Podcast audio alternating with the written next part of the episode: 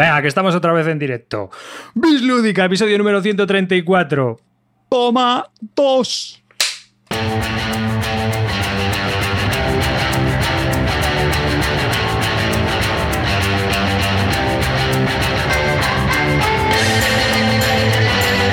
Hola y bienvenidos a un nuevo episodio de Bislúdica. Ahora sí que se nos escucha por fin ya. Eh, cosa mía que había tenido una configuración un poco extravagante, pero ya estamos aquí. Así que bueno, yo soy David Arribas, bienvenidos a este podcast después de un verano muy intenso en el cual no hemos dejado de trabajar, aunque parezca que no. Y conmigo están de izquierda a derecha y de arriba abajo, Clint. Buenas noches, Malevaje. Vuestro pequeño ídolo local está de vuelta. Ya mm, de aquí a unos momentos dejaré de ser leyenda y pasaré a Spoiler, convertir. Spoiler, spoiler. Spoiler alert, spoiler alert. Spoiler alert. Calvo. Buenas noches, ¿qué tal? Como me gusta empezar el programa con la toma 2, primera vez en 25 años de programa, eh, cortándole al, al Clint y, pues no sé, y viendo el pijama de, de Carte. Bueno, que ya estamos aquí de vuelta después de tres meses de merecidas vacaciones que no lo hemos ganado por lo que hemos trabajado. Estamos con mucha ganas de volver a estar con todos vosotros y de daros un programón. ¿Habéis visto la entrada? Pues no es nada de cómo va a ser la continuación. Vamos con ello. Y Carte. Vamos, chavales, qué ganas tenía de grabar y qué lástima que sea con vosotros. Pero bueno, aquí estamos. Y ojalá el año que viene las vacaciones sean pagadas, ¿eh? Que esto de que se las tenga que pagar uno en su bolsillo no mola nada. Y bueno, ya estamos aquí, hemos pasado todo este verano, hemos grabado, lo primero que hicimos fue grabar un podcast para la Bisludic Army donde contábamos nuestras aventuras veraniegas, así que si queréis apoyarnos ya sabéis que podéis hacerlo a través de, ahora tenemos una web de membresía en army.bisludica.com. Si vais a la web de Bislúdica podéis encontrar un enlace que os lleva directamente hasta nuestra web de membresía y bueno, pues eh, una de las recompensas a aquella gente que hace que esto sea posible y que podamos funcionar cada vez mejor, entre comillas, ¿eh? toma dos, pues eh, tienen esa recompensa que es una especie de podcast privado solo para ellos. Aparte de eso, nuestro querido Carte no ha estado parado este verano y ha estado muy completo con uno de sus juegos a los cuales le está dando mucho últimamente. Así que cuéntanos, te dejo la palabra y cuéntanos tú qué es lo que andas haciendo. Na- Nada, muy rápidamente. Este verano se me han juntado dos cosas. Una, mucho tiempo libre. Y dos, que el juego de Aristella, ya sabéis que hemos hablado de él varias veces, incluso le dedicamos una- un monográfico y una entrevista recientemente a, a Belén Moreno de Corbus Belli, pues me tiene absolutamente apasionado y absorbido. Así que ya digo, como tenía mucho tiempo, dije, ¿qué hace uno cuando le gusta mucho algo? Pues monta un podcast. Y eso hemos hecho, señores. Hemos creado un, un podcast que se llama Ecos del Hexadon. Y pues nada, lo comenzamos con mi hermano y yo, que pues, también le gusta bastante. Y, y nada, pues estamos los dos muy, muy, muy, muy entusiasmados con el juego. Hemos, hemos publicado ya, de hecho, cuatro programas. Y recientemente pues hemos incorporado otro, otro compi que le mandamos un saludo, que es eh, Javier Guinot. Y la verdad es que bueno, muy contentos, muy ilusionados con el proyecto. La verdad es que está teniendo bastante aceptación. Y oye, pues si algún despistado oyente de Bislúdica que, que esté escuchando esta hora y le gustaría de ella o le llame la atención, os lo recomendamos. Eh, además, los primeros capítulos los estamos enfocando también un poquito para jugadores más, más casuales, que no sean solamente culos duros. Y lo dicho, os lo recomendamos. Estamos en iTunes y en iVoox. Ecos del éxito. Y bueno, yo también he estado este verano un poco liado. Irá saliendo material ahora, a partir de ya mismo, quizá la semana que viene. Y es que, bueno, hemos empezado una especie de monográfico proyecto sobre el espiel de Yares con Gaceta de los Tableros, con Gonzalo de Gaceta de los Tableros y con Talja de Despertalia. eh, en los vídeos va a salir, en los cuales vamos a, jugar y hablar de todos los espiel de Yares desde el año 79 hasta el año, pues esperamos terminar el año que viene, el año 2019, con el 40 aniversario del espiel de Yares. Y bueno, va a ir un poco aparte de Bislúdica, ya que, bueno, pues es una especie. Son juegos dirigidos a, territorio Barton y compañía, que no a amigos y familiares, y por lo tanto, muchos de ellos no tienen cabida en lo que es el podcast normal a veces. A algunos de ellos, a algunos hablaremos, pero en general voy a hablar de ellos en este proyecto. Si alguno de aquí, de mis compañeros, se quiere unir alguna vez, pues están invitados, por supuesto. Y bueno, pues nada más, ¿no? ¿Vosotros habéis participado en algún podcast, Javi? ¿Tú algo has hecho por ahí aparte de estar en la playa? Yo colaboré con Legator en, en Javi Legacy, en el Rincón Legacy, pero antes de verano y, y no, no he hecho más. No he Y, hecho y más. y curiosamente no la han vuelto a llamar ya de ningún sitio más. Bueno, es que solo me llamó él. O sea, no me han llamado nunca para grabar en ningún sitio, que tampoco me importa, ¿eh? No, ¿Coincidencia? No lo creo. no Bueno. lo creo. Y antes de comenzar con el plato fuerte de nuestra tertulia de hoy, que va a ser bastante fuerte, eh, voy a comentar que eh, es una especie de experimento. Relancé el planeta lúdico, pero como comunidad social. Este, teníamos el dominio de planetalúdico.com, lo teníamos parado, siempre hemos estado pensando qué vamos a hacer con él. Y bueno, se dio la oportunidad de poder montar una instancia de Mastodon. Y Mastodon es una especie de clon de Twitter, pero cerrado, en una comunidad cerrada, la cual, pues en esta, en esta comunidad cerrada de Planeta Lúdico, pues solo se habla de juegos de mesa. Así que si queréis participar, eh, se evita todo el ruido que hay en Twitter que no es de juegos de mesa y la gente que está centrada en eso, pues, pues solo se habla de estos temas allí. Eh, de momento la pega que tiene, pues que de momento no hay mucha masa crítica y veremos. Si la cosa funciona, pues se quedará y si no funciona, pues nada, como todos los proyectos, lo chaparemos y tiraremos para adelante y haremos otra cosa mariposa. Pero bueno, en principio yo creo que es una cosa que, que mola, está bastante bien y es bastante chula, es muy accesible. Hay aplicaciones para móvil y todo para poder usarlo en movilidad, como Twitter, y funciona bastante bien. Y bueno, pues vamos a lo que vamos, y es que... No, y antes de pasar al plato fuerte, vamos a esperar un poquito, vamos a recuperar una de las, de las partes del programa ya conocida por todos y de nuestra audiencia, que es ¿a qué le estamos dando? ¿Qué Ah. estáis haciendo últimamente? ¿Eh? Clint, venga, tú. Cuéntanos. Estoy jugando eh, mucho a juegos antiguos de Feld. Estoy volviendo a. eh, cuando quedamos con dos o tres personas solamente, pues estoy volviendo a, los viejos juegos de Feld. Estoy volviendo a jugar al Notre Dame, que hacía bastante tiempo que no lo jugaba y me, me volvió a flipar mucho. Estoy volviendo a jugar a Aquasfer. Estoy volviendo a jugar a los castillos de Borgoña y a, y a Bora Bora, sobre todo. Entonces, pues eso es así un poco partidas rápidas, una hora y media, el viejo Granfell en buena forma y, y nada, eso es lo que así lo que más eh, estoy haciendo. Por eso Luego estás estoy- constipado. Por eso estás Pues, constipado. El frío que tengo, que me da Feld. Luego, pues personalmente estoy ahora muy muy sumergido en la en el tema del ya sabéis que América los de Estados Unidos me tiene muy flipado y estoy ahora muy sumergido en el tema del oeste americano estoy leyendo mucho cómic del oeste americano mucho libro sobre la conquista del oeste y películas eh, otra vez estoy volviendo a ver viejas películas del oeste que me tenían alucinadas y que hacía tiempo que no revisitaba y y eso, así personalmente, así en tema de lectura y, y otras cosas y vídeos, pues eso, y en juegos Feld. Carte, cuéntanos. Pues eh, os he dicho que empecé a grabar un podcast sobre Aristella. Pues no hago otra cosa. Venga, tú ya has tenido tus 18 minutos de gloria. No, pero ahora en serio, uno, uno de los problemas entre comillas, que tienen este tipo de juegos, que cuando te absorben tanto, pues reconozco que me está pasando un poco como la, la época de, de Android Netrunner, que, que el resto de juegos los ves con más indiferencia. Por supuesto, me sigue apeteciendo jugar a juegos de mesa, de hecho, mañana hemos quedado y todo eso. Pero sí, me recuerdo a Android Netrunner hace años, que en esa época de, de high máximo con el juego, que, que los, el resto los ves con otros ojos. Te metes mucho en él y, y indagas y tal. Y, pero bueno, así que tampoco lo voy a aburrir más. Quedan, sigo pintando las minis, por cierto. De hecho, quiero ver ya cuando las termine para saber algunas fotillos y eso. No es que esté muy orgulloso, pero bueno. Sí que estoy contento de darle continuidad al tema de la, de la pintura. Que tenía mis dudas al principio cuando empecé con eso, pero sí, sí, muy contento. No, no, no se ¿Y tú arribas?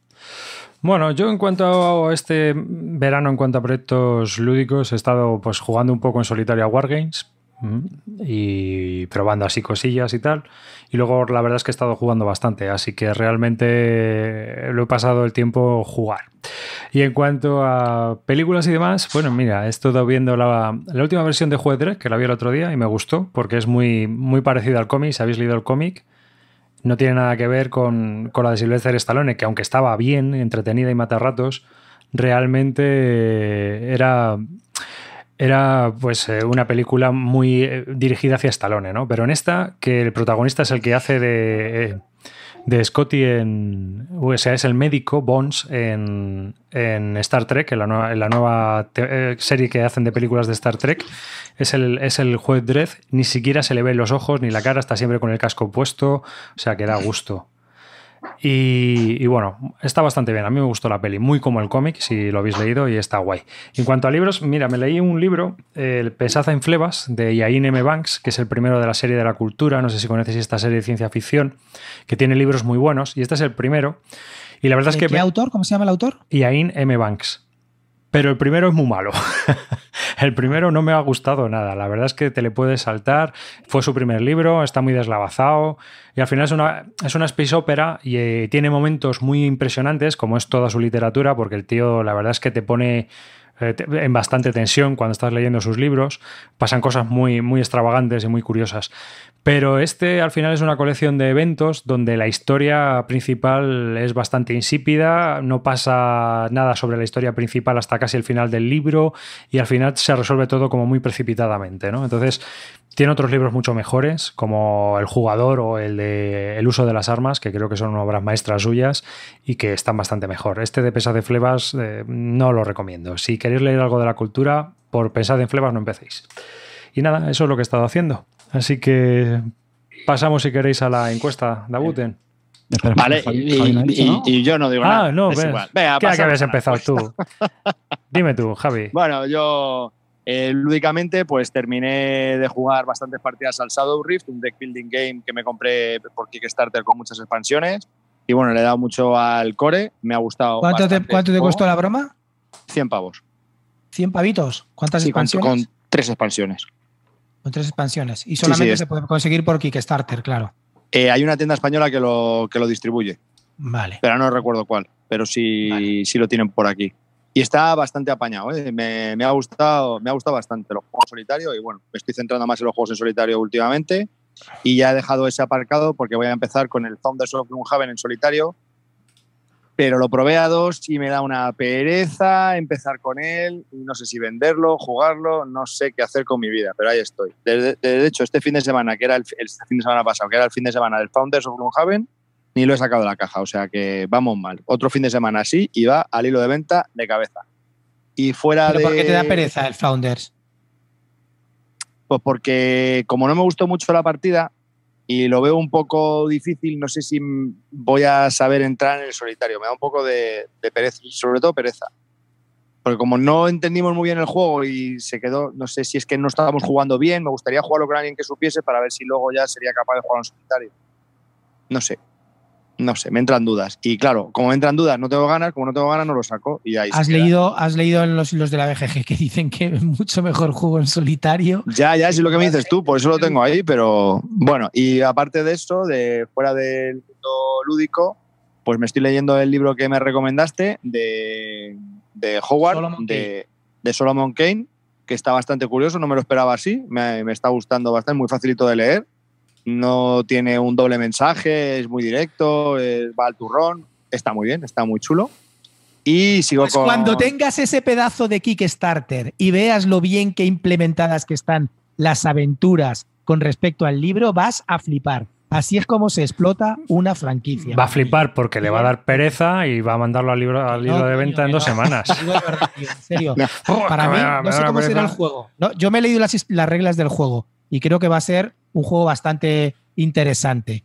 Mm, Me ha recordado por la forma de que, de que se tiene que actuar todos contra, o sea, un personaje que mueven entre cuatro.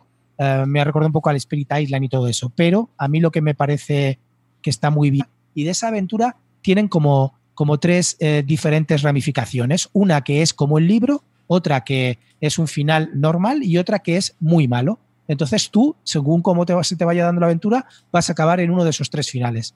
Y la verdad que me parece muy interesante. Me ha parecido todo. Aparte que luego cuando eh, muchas novelas, este tío solamente escribió en realidad ocho, ocho relatos sobre Solomon Kane. Luego hubo más gente que escribió pues, mm, sobre, sobre Solomon Kane, ¿no?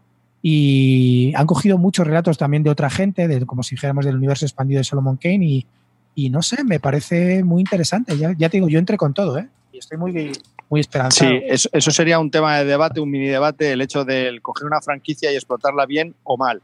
El otro caso es Dark Souls, con Steam Forge, que ahora están sacando el, eh, la franquicia de Horizon, que es un juego de, de Play. Y madre mía, estoy metido, pero me voy a salir en brevas. Muy mal, muy mal, lo están llevando muy mal. Bueno, el otro, día vi, el otro día vi por Twitter, tío, la franquicia de, de, de Lara Croft, tío. Madre mía, el juego este de Lara Croft. Y decía, madre mía, de verdad, ¿quién coño se va a meter en esto, tío? Ah, por cierto, ¿sabes lo que van a sacar que he visto para van a sacar un Kickstarter muy guapo, muy guapo? ¿Sabes? Assassin's Creed. Sí. Por los mismos autores del V Comandos. Bueno. No me digas que no mola. De ese, mal, de ese maravilloso éxito llamado V Comandos, no me jodas, calvo. Pero si no lo has jugado, el Tritón Pero, está de puta madre el juego. eso. Bueno, vale, es- eres una normal. Si no lo has probado, encima ya te quejas. Bueno, y otra de las cosas que estoy de, la- lectura que estoy es sigo con los mangas de, de Death Note y de One Piece. Ahí sigo. Dale que te pego.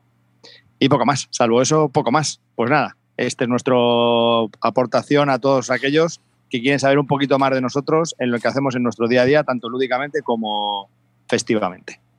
Pues nada, venga, ahora ya el plato, el plato, la fabada del, la fabada de Bislúdica, venga. Mm, Vamos allá. Esa encuesta. Bueno, que se puede antes. resumir en un par de minutillos, ¿no? Ya está, ¿no? Oye, ahora vamos a ver una cosa. No, vamos a ver, yo no señores. mucho detalle. Llevamos, dando el coñazo con lo de la encuesta y ahora, ahora que los losers han perdido. No, espera, espera. Espera, espera, vamos a esperar, vamos a esperar, vamos a esperar. No, no, Vamos a esperar. Venga. A ver. Antes del verano empezá- hicimos una encuesta de popularidad porque hace muchos años, cuando teníamos el- la comunidad en Google Plus, eh, una, una red social que había por ahí de Google, pues hicimos una encuesta de, de popularidad que fue muy divertida y la gente votó y tal y se enrolló. Y esta vez la hemos, hecho, la hemos hecho con un formulario de Google, hemos, hemos, hemos avanzado en nuestra página web y, y, bueno, hemos hecho una encuesta de popularidad en la cual eh, era eh, con quién más tú, pues tú te representabas, con cuál de nosotros cuatro te veías más representado, ¿no? Vamos a recordar cómo fue los resultados de la anterior encuesta. Este- por si hay alguien que yo no los tengo, haya ¿eh? estado, que haya estado en la luna en los últimos años. Yo no los tengo, así que tampoco lo- no los tengo aquí, no, no tengo para darlos.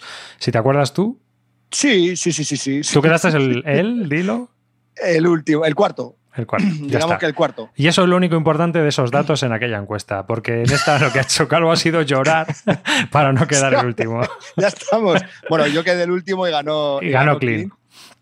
Bueno, ganó Clean en primera ronda. Luego Sí, la encuesta siguió. Porque, porque hizo así con la cabeza en la Ganó línea de meta y, cambiaron, y cambiaron luego los resultados. Pasa que ya estaba Vale, fuera de tiempo. Ya estaba la cosa un poco desvirtuada. Ya, por eso en esta la cerramos justo el 1 de julio. Ha habido gente que se ha quedado fuera, lo sentimos. Haremos otra otra vez. Pero bueno, estas cosas que también son un poco como muy chauvinistas propias, a mí ta- tampoco es que me, me agraden mucho, ¿no? No me gusta verlas en los demás. Pero bueno, llevamos 10 años, yo creo que era uno- un auto-homenaje que, que nos merecíamos en cierta medida. Y aparte de eso, bueno, pues he de deciros que participaron sin premio ninguno, porque nosotros no solemos hacer premios de, ni concursos ni nada de eso, y la gente se volcó a contestar y hubo 357 respuestas. 357, lo cual nos parece, nos parece una barbaridad, porque creemos que sin sortear nada, a mí, vamos, yo flipo. ¿eh? Así que voy a dar los resultados Oye, y que muchas gracias a todos los que han participado. Voy a empezar con el más loser de los cuatro, ¿vale?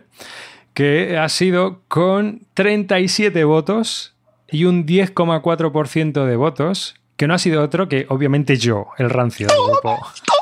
Ya está, podemos hablar de juegos ya. Toma, toma. Campeón absoluto yo. Que no soy último. Toma. El resto me la pela ya. Toma, te paso la corona de Monger. Toma, para ti. En tercer lugar, pero no menos importante porque me ha doblado, ¿eh? 73 votos, bueno, casi me ha doblado, y un 20,5% de los votos, Cartesius. Profundamente decepcionado.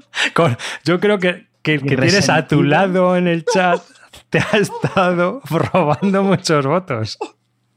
Estoy absolutamente decepcionado con esta audiencia. Aún así lo voy a dar todo en esta temporada, pero no habéis Ya fallado. me he venido arriba. Me he venido, ahora sí que me he venido arriba.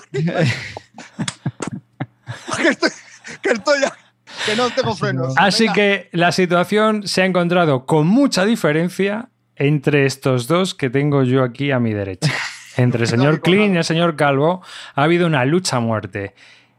No voy a decir quién es quién, pero el segundo ha quedado con 120 votos y el 33,4%, mientras que el primero ha quedado con 127 y el 35,7%. Es decir, 7 votos de diferencia entre el primero y el segundo clasificado. Empate técnico.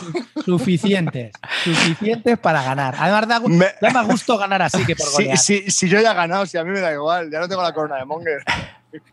Que casi, bueno, a mí me habéis triplicado, a Carte le habéis doblado casi los dos. Pues yo, lo mío es casi, vamos, ¿Qué ha pasado, Cartecito, eh? ¿Qué ha pasado? Es que, si, es que el packs, si es que los packs pasan, los packs pasan factura, Carte. Puto, eh, Clum. Yo llevo todo el verano reflexionando sobre esto y, y, la primera conclusión es que no me he pasado 10 programas llorando de que no voy a ser último, por favor, votadme, no quiero ser último. Eh, yo, ¿Cuándo he llorado yo? Bueno, vamos, vamos a finiquitar esto. Vi a Bambi? Vamos a finiquitar esto con el ganador y el discurso del ganador. ¿Vale? Solamente quiero Uy, pues no he preparado nada, ¿eh? A partir de ahora, a partir de ahora no quiero que me llaméis leyenda, quiero que me llaméis mito. ¿Vale? Eh, eh, relájate un pelo que a lo Calvo. mejor no has ganado tú, desgraciado. Calvo, llámame mito. Eh. ¿Vale? Bueno, pues. He ganado por siete votos. Por siete votos ha ganado Clean. Ahí está. Entonces, llámame mito a partir de ahora. ¿eh, Calvo? No quiero otro nombre. Mito. Para ti soy mito. Da- Dale, de acuerdo. Y a los demás, muchísimas gracias por votarme. Y nada, eh, espero que ya no haya más encuestas y que esto se acabe definitivamente con el ganador forever. Sí, porque vaya nervios, ¿eh? Esta, no las tenías cosa, todo contigo. cosa, antes de nada, también quiero darle las gracias a Amarillo, que en nuestro dire ha abierto eh, el Twitter del Instituto Barton. Chicos, tenéis que suscribiros. Ahí hay mucho, mucho, mucho cachondeo. Amarillo lo está dando todo. Lo está dando todo dentro del instituto. Los tweets son de doblarte de risa. Así es que no sé de verdad qué estáis haciendo que no estáis suscribiéndose al, al Instituto Barton, chicos. Venga, a, a para adentro ya. Y bueno, pues nada, yo veo el lado bueno de todo esto, que el día que cierre el garito no me, no me va a dar ninguna pena. No, ni a ti ni, ni a 27 personas. bueno, va a ser una pena mínima. Sí, sí, desde luego. 37, no me quites 10. Así Yo que, que como estoy más de 100, bueno, 120 está muy bien, ¿eh? Es, joder, chaval. es casi un tercio, tío. verdad, sois- sois Bueno, es un tercio. Es un tercio, ¿eh? De todas las votaciones. También Clean. Y bueno, pues nada, Carte y yo aquí estamos en la cola. Entre los dos os llegamos a uno de vosotros casi, ¿eh? Así que bueno. Madre mía. Madre mía. Habrá que hacerlo mejor, Carte, habrá que hacerlo mejor. Yo tenía esperanza en una coalición, algo ahí. ¿Qué va, tío? Nah. fuera ahí. Normal, por rancios, que sois unos rancios. Y nada, bueno, yo creo que eh, ha sido bastante divertido, yo me lo he pasado muy bien, sobre todo con la campaña y todo eso, y el debate fue bastante divertido. A mucha gente no le gustó el debate porque éramos nosotros mismos eh, en desnudo, en crudo, pero esto es lo que hay, yo qué sé. Pero es- también os digo una cosa, tío, en el debate, aparte para mí el programa fue muy divertido, la gente con las preguntas entró a muy- Fueron lo mejor del debate fueron las preguntas, tío, que era de doblarte de risa y, de- y sobre todo recordar un poco el troleo que nos tenemos entre todos que participaban ellos. La verdad que fue muy Si, bien. si- si al final es hacer algo distinto. Sí. Siempre hacemos lo mismo, hablamos de tenemos una escaleta ya prefijada y tal, y había que salirse un poco del guion y de los patrones, y, y eso mola. De vez en cuando hacer eso, pues está bien. A sí, que Chavalería sí, eso sí. le gusta, claro. Sí, a mí me parece que está bastante bien también. Claro, pues claro. Bueno, pues nada, eh, sin más, vamos a hablar, empezar a hablar de juegos, ¿no? Que yo creo que... Venga. Sí, Venga. que ya toca. Y comenzamos con, venga, Clean, el ganador. Venga, va. Bueno, chicos, hoy quiero hablaros de un juego, de un juego que mm, lo había jugado en las grecas una vez y me dejó bastante tocado porque lo vi muy complejo. Y me- sabiendo que me había gustado, eh, lo dejé en barbecho hasta este verano, que decidí retomarlo yo mirándome las reglas, porque me había explicado las reglas Maclau, y la verdad que es, es- es un grandísimo explicador Maclau, pero... Espera, espera, tío, di el juego, di el juego porque si no, luego en audio la El gente juego- se pierde. El juego que no os voy a decir qué. es Feudum. Eh, Hazme la ficha, David, por favor. Feudum. Es un juego de 2 a 5 jugadores de 80 a 180 minutos de duración para 12 años o más.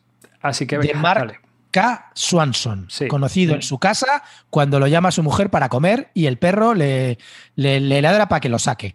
¿Vale? Pues a Mark K. Swanson este se ha marcado un jueguito que estaba muy bien. Entramos en el Kickstarter, yo entré la verdad que eh, a última hora en el Kickstarter. Es un juego que tiene un curioso arte gráfico llama mucho la atención por el arte gráfico porque eh, tienes o gente que lo ama o gente que lo odia porque la verdad que no te deja indiferente. Para mí sí que, sí que me gusta mucho. Tiene unas curiosas figuritas de Fimo también, que le da como un arte muy naif y que parece que es un juego muy ligerito y va a ser un juego naif. Y luego te encuentras con una cosa muy, muy dura. Ya digo, es un 4,48 de dureza en la BGG sobre 5. Es decir, es un juego muy duro.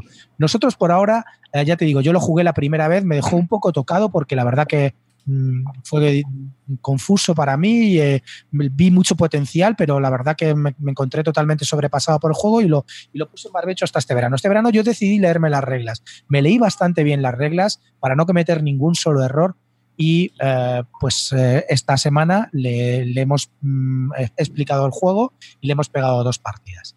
Y la verdad me ha encantado. Es un juego que me ha dejado totalmente loco. Mm, muchísima profundidad. Conforme vas jugando más al juego, más cosas le ves aún. Tengo muchísimas ganas de volver a jugar y mm, es un juego que tiene una, una mecánica muy sencilla, que es eh, tienes 11 cartas y eh, eliges 4 y se juegan a rondas de 4. Incluso si pones un material que es una sal, pues puedes jugar hasta 5 cartas, ¿vale? Entonces, juegas simplemente, juegas la carta y la ejecutas y ya está. Así, juegas 4 cartas y se acaba la ronda y se empieza otra, así hasta que se termina el juego, ¿no? Entonces, pues en realidad la mecánica mm, principal que tiene es una, la de selección de cartas. Eliges una carta y la juegas y punto. Pero claro, Ahí está la chicha. ¿Cómo te colocas en el tablero? ¿Cómo das de comer? ¿Qué personaje colocas en el tablero sobre los seis diferentes oficios que tiene? Ya te digo que sobre el, sobre el papel puede ser fácil lo de jugar las cartas, porque luego las cartas son muy fáciles de explicar, pero lo, eh, complicado está en una serie de cosas que se llaman los guilds, los, en español, los premios los gremios, perdona, los gremios y, cómo, se, cómo interactúan entre los propios gremios y la forma de moverse en el tablero. La verdad que me ha gustado muchísimo. Entonces, cuanto, ya os digo que en cuanto al arte gráfico está muy bien, tiene unos fallos para mí bastante grandes porque, por ejemplo, a la hora de establecer las rutas en el mapa de cómo te mueves, están, no se ven muy bien, para mí están mal marcadas, tienes que tener una hoja de ayuda que nosotros nos imprimimos porque no, a veces no se, no se ve bien o muchas veces no es tan evidente sobre el tablero, te crees que está conectado y luego en realidad no está conectado, etcétera. Si te fijas bastante, pues sí, pero bueno, no es cómodo de ver. Hay cosas también en el tablero que pones unos cubitos y, y, debajo te pone el valor, con lo cual tienes que estar levantando los cubitos. No tiene mucho sentido que eso no se vea. Hay fallos de que se nota que el tipo es artista y a lo mejor no es jugón o, no, o, será de los primeros juegos que, hace el arte gráfico y se nota que es, no es usual en, eh, no, es, de un fácil manejo el, el, tablero. Pero claro, si apuestas por el arte, la verdad que está muy bien conseguido. Eh, más cosas que, le veo a este juego. Eh, sobre todo yo le voy os voy a comentar fundamentalmente la principal pega que tiene. Este juego no se juega más por la dificultad que tiene la explicación. Eso te iba a preguntar. a ver, la explicación hay Peña que dice, y no estoy hablando solo de eh, Carte y, Calvo, que sufrieron una explicación brutal, pero en general... Bueno, sufrirla sufrir el tiempo. No, la explicación podría ser maravillosa. Pero realmente yo he oído que de los 90 minutos no baja y apretando. Yo, vamos a ver, yo he llegado a una conclusión y aquí va primer consejo Barton, chicos.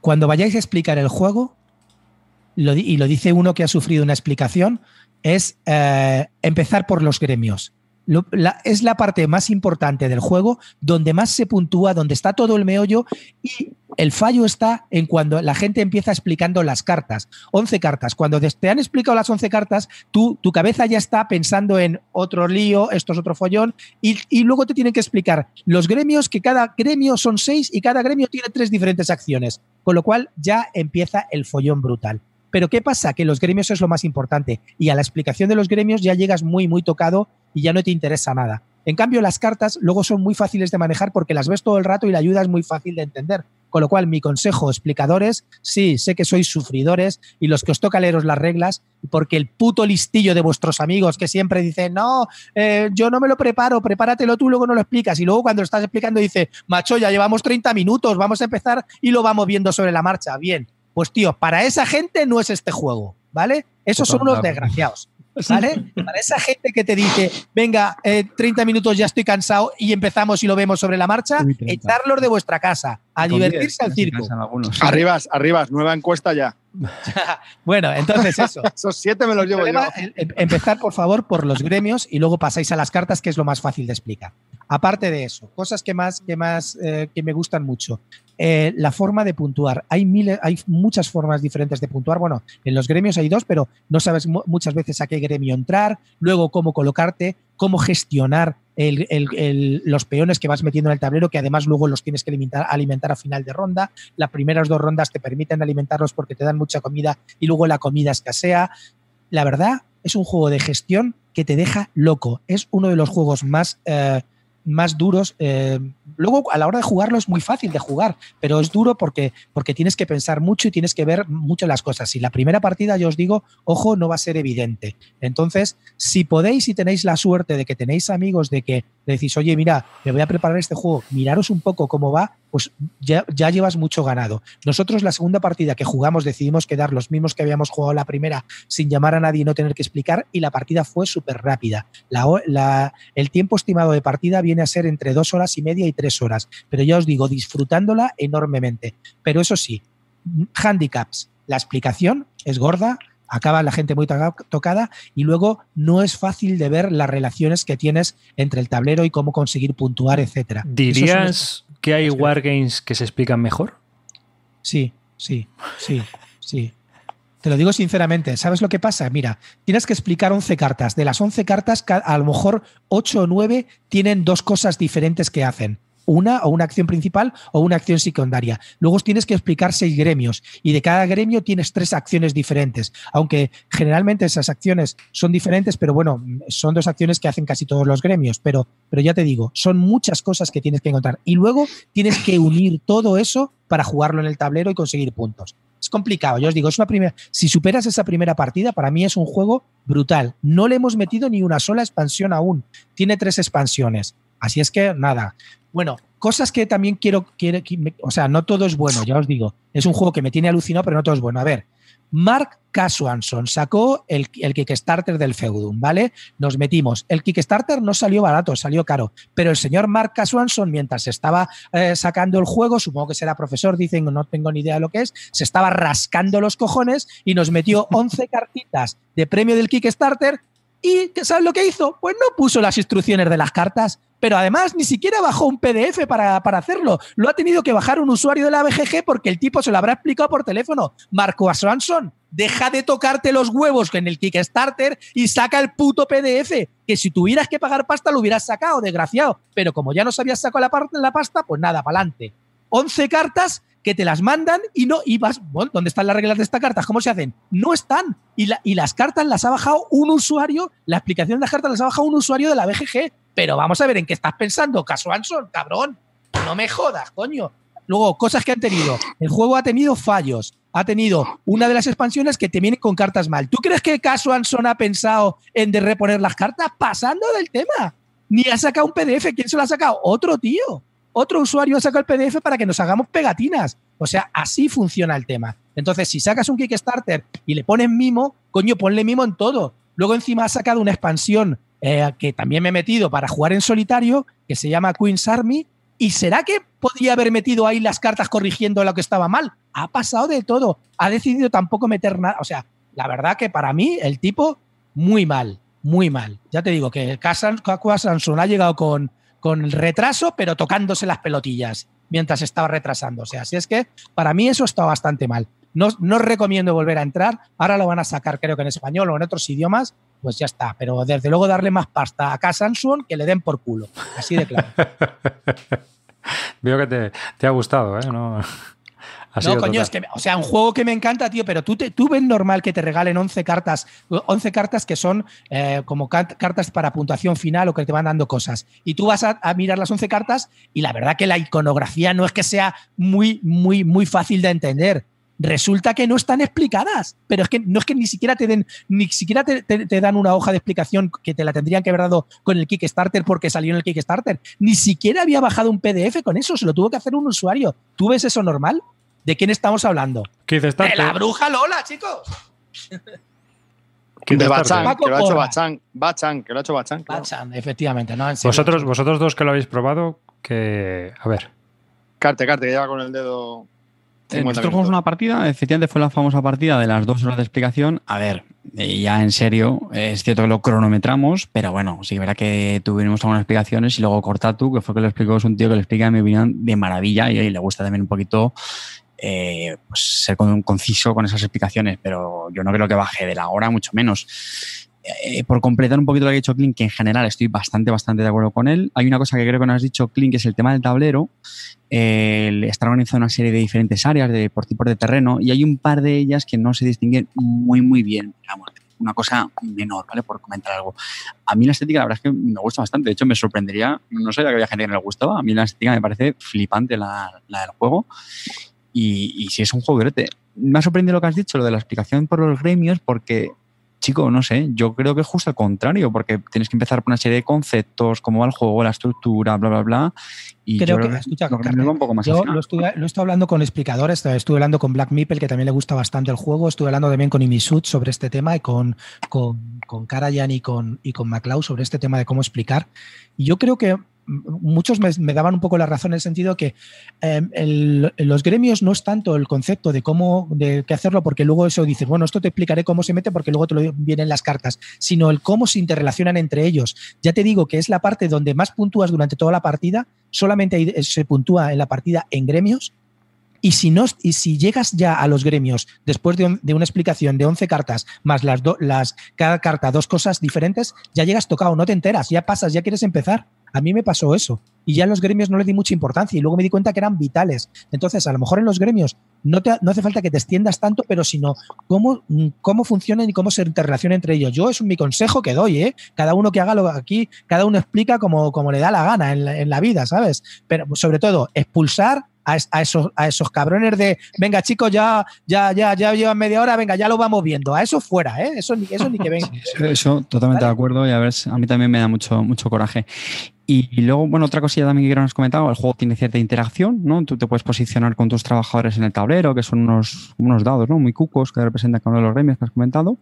Y bueno, pues tiene cierta interacción, ¿no? Creo que los podías eh, echar, ¿no? La segunda partida que jugamos o sea, fue brutal, porque hasta ahora no nos dábamos cuenta de lo potente que es matar a, a los otros. Claro. fuerte ya a matar a Peña. O sea, desde el primer momento sacando la que yo saqué la carta de ataque en la primera ronda, que ya es difícil de, atar, de, hacerlo, para matar a uno y para estar fastidiando y tal.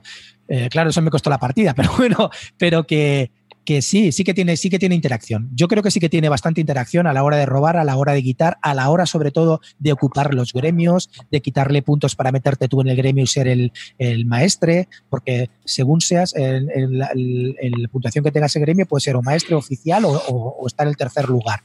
Entonces, y los gremios puntúan mucho. Ya te digo que tiene mucha interacción. No quiero explicarlo a fondo de mecánicas, no hace falta, chicos. Es un juego duro, es un juego que merece mucho la pena. Pero ahora yo me preguntáis una cosa, ¿este juego lo recomiendas? Yo digo, no, no lo recomiendo. Esto es un juego para muy cafeteros. Solamente lo recomiendo a la gente que nos gusten los juegos duros este no es un juego para todo el mundo. Ya os digo que esta gente que, os va a decir que, a la media hora y lo vamos viendo, pues que, son casi la mayoría de la gente que explicáis, no es un juego para ellos. Entonces, no es un juego que recomiendo especialmente, pero si, si te gustan los juegos que, nos gustan a, a, los muy cafeteros de verdad, es un juego que merece muchísimo la pena y sobre todo que merece mucho la pena que lo leáis vosotros y que no os lo expliquen, leerlo y aprender.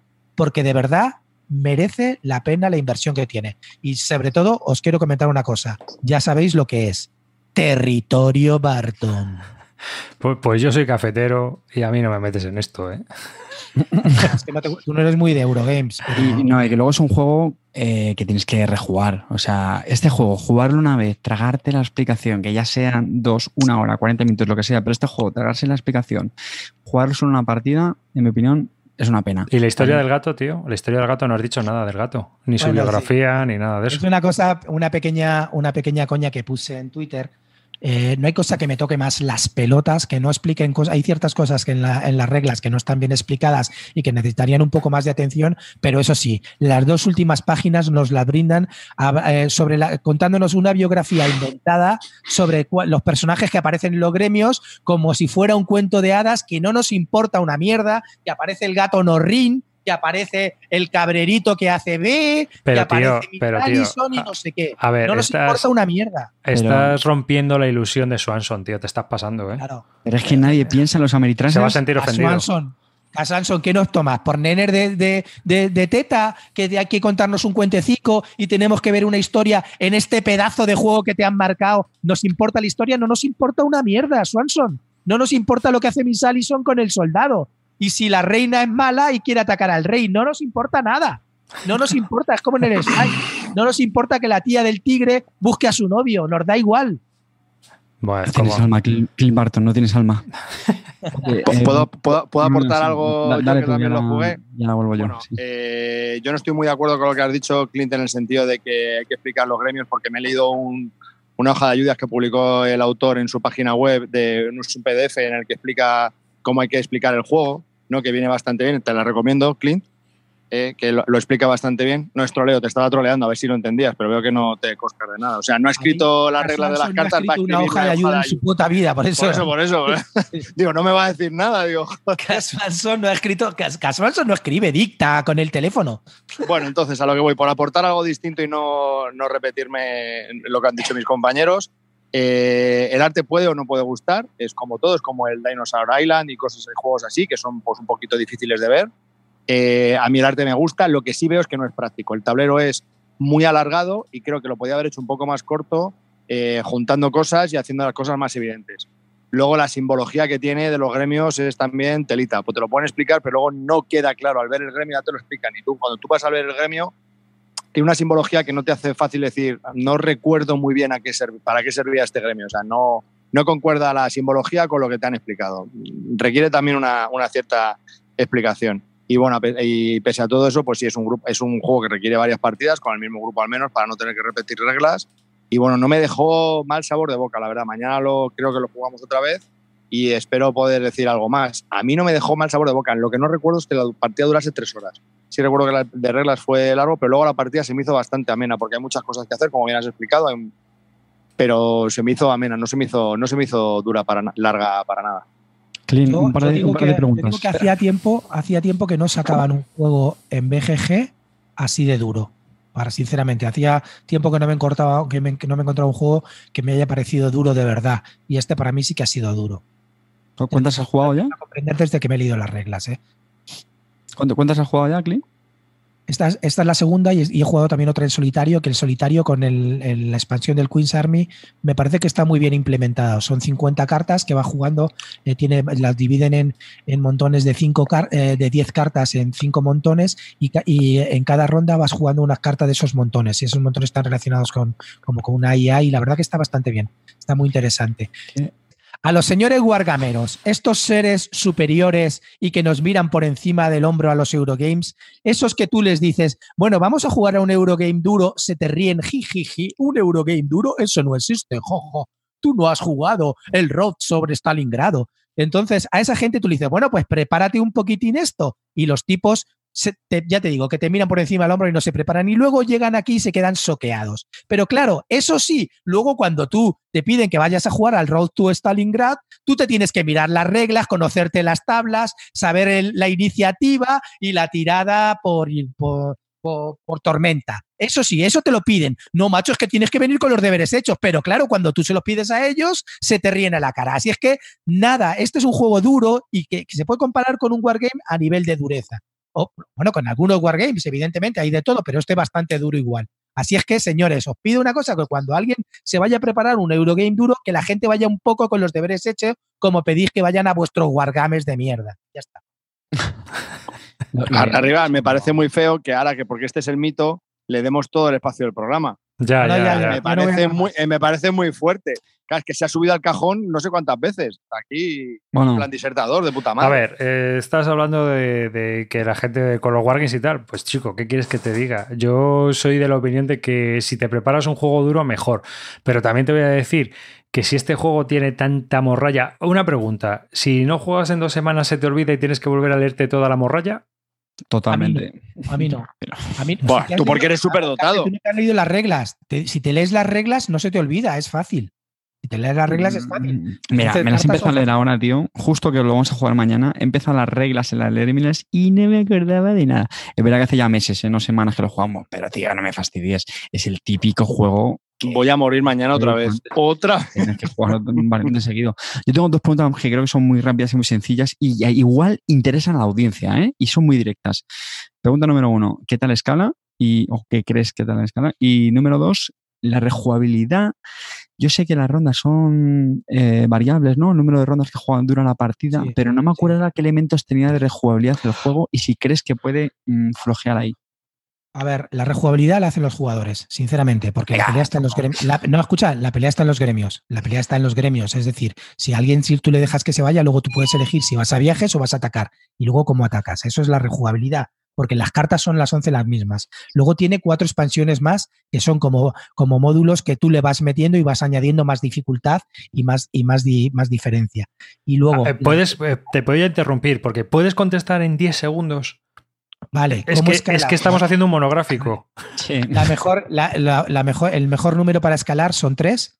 Y yo creo que a dos no, no tiene que ir muy bien porque falta interacción. Y cuatro está muy bien. A cinco yo no lo jugaría. Es que si no, pues venga, me toca a mí el anti-Saguars y vamos a discutir Venga, cada no, no, counter. No, este counter es de un azul cian, pero es muy maravilloso, mejor que este azul. Luego dices Ya que lo de, los, lo de los wargames y los sobrecitos somos pesados. Ya he terminado, ya he terminado. El gato Norrin me lo agradece. El gato Norrin me lo agradece. Vale. Bueno, pues hemos estado hablando de Feudun, un juego de 2 a 5 jugadores Así por encima. de och- 80 o 180 minutos, aunque hay gente que se ha tirado 5 horas con la explicación, así más o menos. Así un ratillo de nada. Y bueno, pues vamos a seguir hablando. Venga, territorio Barton. eso es. Del mito. Territorio Barton, mito. Tú ya te pusiste a la cama, ¿eh, Clint? no vas a hablar nunca en tu vida más ya. Este programa no hablas. Y vamos a ir con Calvo, venga. Tú, con el Welcome. Venga, con el, Uy, welcome. Pues espera, hazme espera. la fichanda arriba, es que tú lo haces todo muy bien. Yo lo hago todo también, ¿no? Sobre todo darle a los botoncitos que nos sacan del programa. Eso no, pero es que he ido a colocar una cosa y se ha quedado el programa topillado. Sí, lo siento no, no mucho. me cuentes tu vida. Bueno, Venga. es un programa que ficha. lo tengo aquí en pruebas. Que Welcome to y es un juego de 1 a 100 jugadores, 25 minutos de duración para 10 años o más. Diseñado por Benoit Turpin. Así que dale.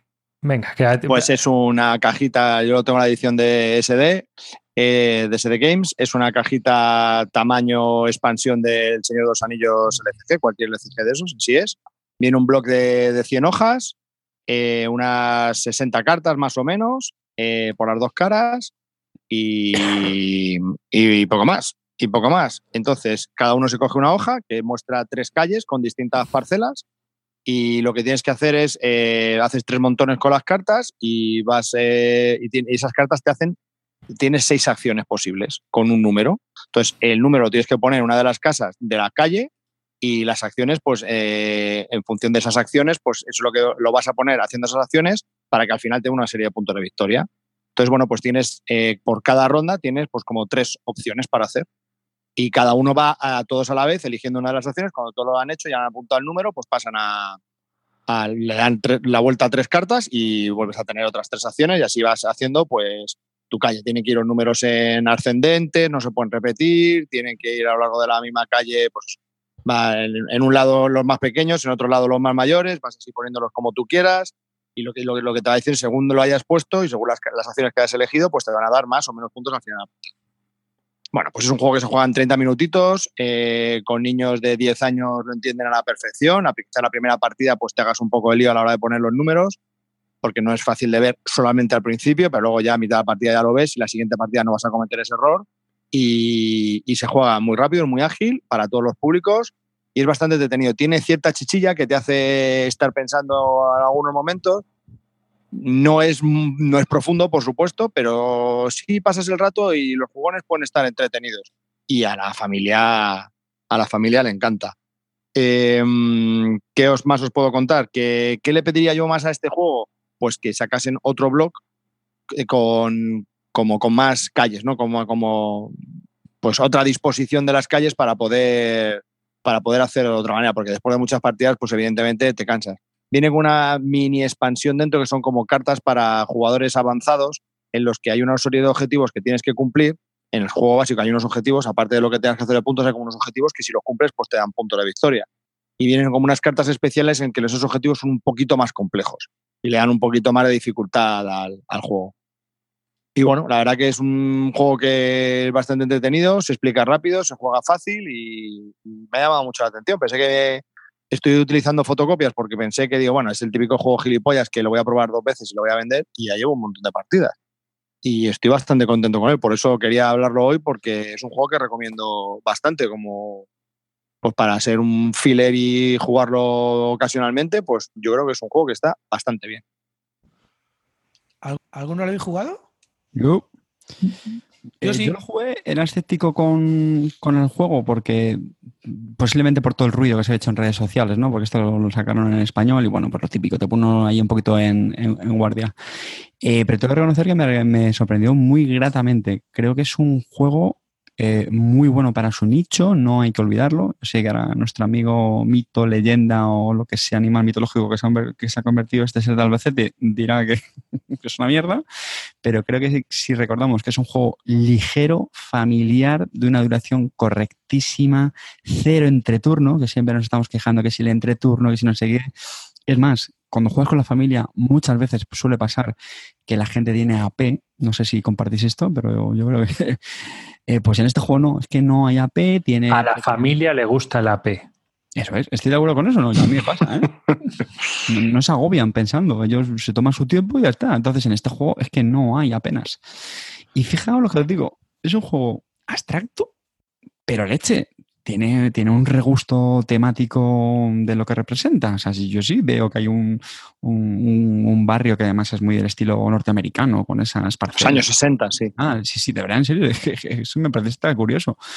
Y a mí me parece muy recomendable y de esos juegos que creo que lo puedes regalar a, gente que, que, es más o menos casual en la afición y creo que no te vas a, no te vas a equivocar. Y, y, encima escala, vamos, de la mejor manera posible. ¿Cuánto costó Javi este? Vamos, tiene un precio asequible, ¿no? Son 20 euros más o menos, ¿no? sí, 20, 20 y poco, sí, una cosa así. A ver, chicos, os voy a explicar el juego. Saco una carta, tacho una casilla. Saco otra carta, tacho otra casilla. Saco una carta, tacho otra casilla. Eso es todo el puto juego. Decirme la diversión en serio, me estoy perdiendo el concepto de diversión. El concepto no de seas, diversión. No seas demagogo. Mujeres, tal, pero, pero, saco una carta, tacho una casilla, en serio, de verdad, ¿dónde está el juego, tío? Saco un cubo, lo pongo en el gremio. Fuera, de coña, de carte, tío, de verdad. un dado en el tablero. y... es un coñazo es, un coñazo enorme. No le veo juego, me aburrí como una ostra. La verdad que se me hizo eterno esa partida que tuve en las grecas, que estábamos seis o siete además, que se puede jugar hasta 87, ¿no? Hasta 90 personas se pueden jugar. Infinito. Las que quieran, ¿no? Saca la misma carta, todos tachan y ya está, ¿no? Sí, tío, pero vamos a ver. ¿Qué, qué expectativas llevas con ese juego, sinceramente? Pregunta seria.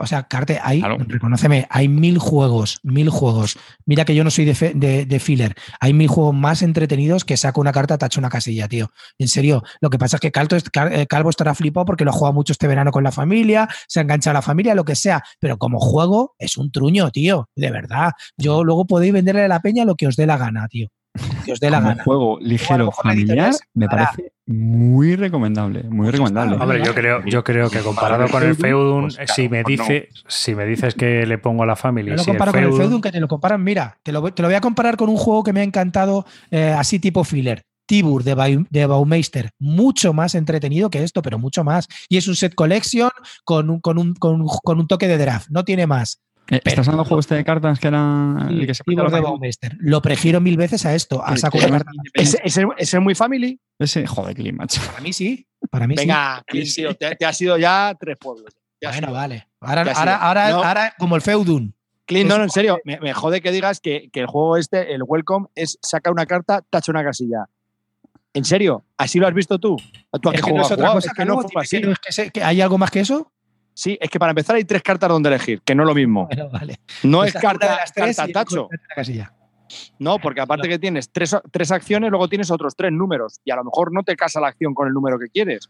No, está, no Sí, es sí. tan evidente. No es Bueno, una carta, yo te digo una que acción. evidente, tío, que a mí me parece, bueno, ya, ya, ya viste cómo disfruté la partida. Estaba deseando que yo estaba ya que me moría, quería que, que se acabara eso. Y mira que antes habíamos jugado al que a ti te gustaba ese de tu, las dispo- tu disposición fue bastante mala. Te sentaste ya porque no tenías otra cosa donde ir y te sentaste ahí. Ya ibas jodido al juego. Entonces no me jodas. Ahora Tú no- eres no, en siempre serio, mi ahora- última opción. No, es que ahora no venga, no, si lo sé, cabrón. Ahora no vengas diciendo que es que es una mierda de juego. Es que tu disposición era bastante mala. Que luego es el típico que luego te lo llevas a casa porque te lo compras, porque alguien te lo dice, lo juegas con tu, tu tía abuela, con no sé qué tal y cual, y es un juegazo. Es el mejor filler que hemos probado. Venga, Clint, tío.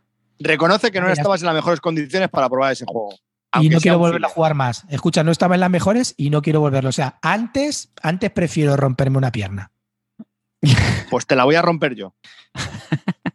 Dame el gusto. ¿Tú arriba lo has jugado? No, pero me lo he comprado porque a mí me viene muy bien para el nicho de juego familiar, absurdo, ocasional, donde el- viene gente a casa que no es jugona ni nada y te dicen, saca un juego. Pues mira, mm, Totalmente. lo adquirí por eso, ¿sabes? Porque se, Pues explicará, se explicará en un pedo y se jugará y pasaré. Como el feudo, más o menos. Claro, no es un juego, a ver, que no es un juego que yo considere que haya que sacarlo con jugones. Creo que es un juego que hay que sacarlo con no jugones. Es un No, juego. pero ojo, escucha, que Calvo, yo lo jugué con Calvo, los dos. y- Sí, que puede estar guay, No que no te digo que yo, y que para acabar es un filler, ¿eh? que para. No, no, a lo, para a lo que yo me refería, a una apreciación, una apreciación. A lo que yo me refería a este tipo de juegos es que es familiar. Pero hay muchos familiares, hay muchos familiares que lo juegas y te aburres infinitamente. Eso sí es cierto. Ejemplo, el Zoloreto. ¿Qué es lo mismo que el Coloreto? Bueno, pues a mí me aburre infinito. El Zoloreto no le encuentro la gracia. O sea, mm, prefiero no jugar. Pero a este sí, mm, no me importa. O sea, de hecho, mm, me gusta. Entonces, que lo juego con familia, pues estoy disfrutando esa partida que juego bien. Que me dices de jugar un Zoloreto, pues la familia lo va a disfrutar y tú estás un poco pues, jodido. Pues Ya. este no, este es un juego que lo disfrutas. Simplemente. Mm. No digo que sea para que no sea para jugones, simplemente digo que hasta un jugón Que lo puedes jugar, momentos, lo puedes jugar. que lo puedes jugar y no, no apesta. Sí, sí, sí. Bueno, pues eso, os hemos estado hablando de Welcome to, un juego de 1 a, A 100 a 99 jugadores. jugadores, a 100 jugadores, que es lo que el blog que viene, y si te compras uno de recambio, pues. eh, Pero blog de recambio no venden, ¿no? Sí, sí, sí, por 3.95, sí, sí, sí. Lo ah, venden. sí. Y ahora en Essen van a sacar un blog de recambio especial, más pequeño, con unas calles distintas, no sé. Para Essen, eso han anunciado. Pues tiene buena pinta, ¿no? Sí. Ahí estaré, ahí estaré. Ahí estaré haciendo cola. Te veo, te veo. Bueno, que, Te, digo- te digo yo la cola que vas a coger tú. Se está, que se ha crecido la Sí, mierda de la está- encuesta. Asco Dije que le mentierais, que le engañarais, que no dijerais que había ganado, no me hicisteis caso. A, a mí no se me Yo hubiese no, subido, ¿eh? A mí no se me hubiese subido tanto. Menudo, menuda temporada nos espera aguantando este tipo de impertinencias. Bueno, Carte, yo creo que ya es hora de que. eh, Hables de la Aristella. eso. Ah, pero sí, vamos a volver al culto de lo nuevo. Vamos a Venga, hablar. Expansión de la Aristella. Venga, No, callado ya. No, haz la ficha. ¿La haces Root. tú o la hago yo? Sí, sí, la hago yo, soy un tío preparado, ya lo sabes. Luego no me vota nadie, pero aquí estamos. Venga, vamos a hablar del Root. Juego que pues, ha sonado bastante hace semanas, porque sabéis que esto fue un Kickstarter. Niños, recordad que Carte se mete muy pocos Kickstarters. Pues este fue uno que me metí en ello. Tuvo bastante éxito, por cierto, lo estaba revisando, recaudó 630 mil eh, dólares. Eh, que sí, que no sé, no llega a los millones de alguno, pero a mí me parece una pasada, ¿no? En recaudación de Kickstarter. Bueno, pues Root es un juego de 2 a 4 jugadores, aunque con la expansión se puede jugar hasta 6 eh, diseñado por Cole Berley. Ya sabéis que es el diseñador del, del John Company, el Pax Mamie, Famous Traffic y otros juegos que hemos hablado también aquí, y la editorial de Games. Bueno, pues ¿de qué va, de qué va Root? Pues es un juego entre, entre facciones muy, muy asimétrico. Cada facción funciona de una, manera muy diferente y esto es lo primero que tenemos que destacar. Y pues con ella pues realizamos una serie de, de acciones que pues de una facción a otra pues cambian bastante. Además contamos con un, con un mapa donde hay una serie de localizaciones que simulan, pues, eh, digamos, los palos de unas cartas que también utilizamos en el juego. Es decir, cuando hacemos acciones, pues, eh, dependiendo de si las queremos hacer en estas localizaciones, tenemos que jugar eh, esas cartas. Y además, bueno, pues también tenemos meeples de, tropas que son bastante cookies, ¿vale? Porque esto está ambientado en un bosque, hay una, hay una serie de animalitos que pelean entre ellos. Bueno, pues también tenemos estas fichitas para representar a sus ejércitos. Y además producimos objetos y cosas así. Bueno, tampoco me voy a detener mucho, ¿vale? O sea, en, resumen, mecánicamente es un, es un tablero con mapa donde tenemos que producir edificios, cascar a los demás y ganar punto de victoria. ¿Vale? Entonces, como decía, muy asimétrico. De hecho, para mi gusto, eh, me parece más asimétrico este juego que, los coin, ¿vale? Y no he jugado a muchas partidas al mismo coin, pero he jugado a varios. Y yo lo siento mucho, pero ya lo dije en otros programas, me quedo mucho más con, la asimetría de este juego que con los coin. Eh, y aparte es que me parece mm, temático en el sentido de que cuando tú lees eh, la ambientación de cada facción, joder, pues luego lo que hace cada uno es bastante chulo. Hay una que está como más orientada a lo militar y lo industrial, otros son los rebeldes. Hay una facción que es muy curiosa porque es un vagabundo, que es solamente un, peón, una miniatura, es un mapache que va a ir por el mapita. Es, bastante divertido. Eh, la estética, no lo he dicho, es creo que ha sido uno de los grandes éxitos de, este Kickstarter. Si no habéis visto fotos, os lo recomiendo que os metéis en la BGG. Porque la estética es un cookie. Es chulísima. Es, para empezar, es una estética original, que está muy bien Clement France, eh, ¿cómo se llama? El Michael Menzel de esta gente, pero en mi opinión los tenemos ya muy vistos, ¿no? Bueno, pues la estética de este hombre, que es Kyle Ferring, creo que se llama el, ilustrador, eh, es que es muy guapa y ya digo que estoy muy convencido que es uno de los éxitos de este, de este Kickstarter. Otra cosa que trae juego muy curiosa al juego es que trae de diferentes reglamentos. Te viene una especie de aprender a jugar, que muy poquitas páginas y es verdad que enseguida pues ya te haces una idea de cómo va el juego prácticamente para jugar una partida y luego tiene otro reglamento a modo de referencia pues más estructurado con puntos que está bastante bien ahora bien para mi gusto es regulero el reglamento ¿vale? Eh, yo lo siento mucho, pero cuando un juego genera tantas dudas durante la partida, te vas a los foros de la BGG y, y ves que hay tantos posts con dudas, no sé qué, en mi opinión, eso significa que el reglamento ahí falla. Y con el John Company a mí me pasa algo parecido. Tú te lo lees, te enteras, tal, pero luego surgen, surgen dudas. Tontas o no, pero surgen dudas. Y más temas, bueno, el tema de la expansión, ya lo he comentado, que incluye dos facciones más, un modo cooperativo, un solitario con un bot, más, más variantes para la facción del vagabundo que os decía. Las reglas, por cierto, perdón, son relativamente asequibles, son, son más menos sencillas. Lo que sí tiene un poco pesado este juego, que le, pasaba al Bast, que ya comentamos en, programas anteriores, es que, claro, tienes que aprender las reglas de cada facción y eso, bueno, pues puede ser un poco denso.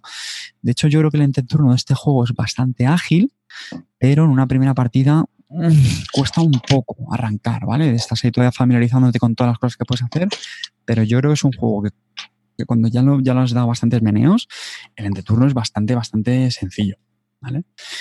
Eh, de hecho, otra cosa que tiene bastante interesante es que todas las reglas, bueno, todas, mm, perdón, todas las reglas no, pero eh, los tableros individuales de cada tienen un gran resumen de las reglas, ¿vale? Que es otra cosa que pasaba con el, con em, como conclusiones, ¿qué me ha parecido? A mí el juego a día de hoy, con tres partidas, eh, me gusta, me parece bueno y me deja ganas de volver a jugarlo, lo cual creo que es bastante positivo. Ya sabéis que uno de los mayores problemas que tienen los juegos es que le damos un meneo y ya caen en saco roto, al olvido y ahí se quedan al ostracismo. Entonces en este juego tengo ganas de seguir explotando.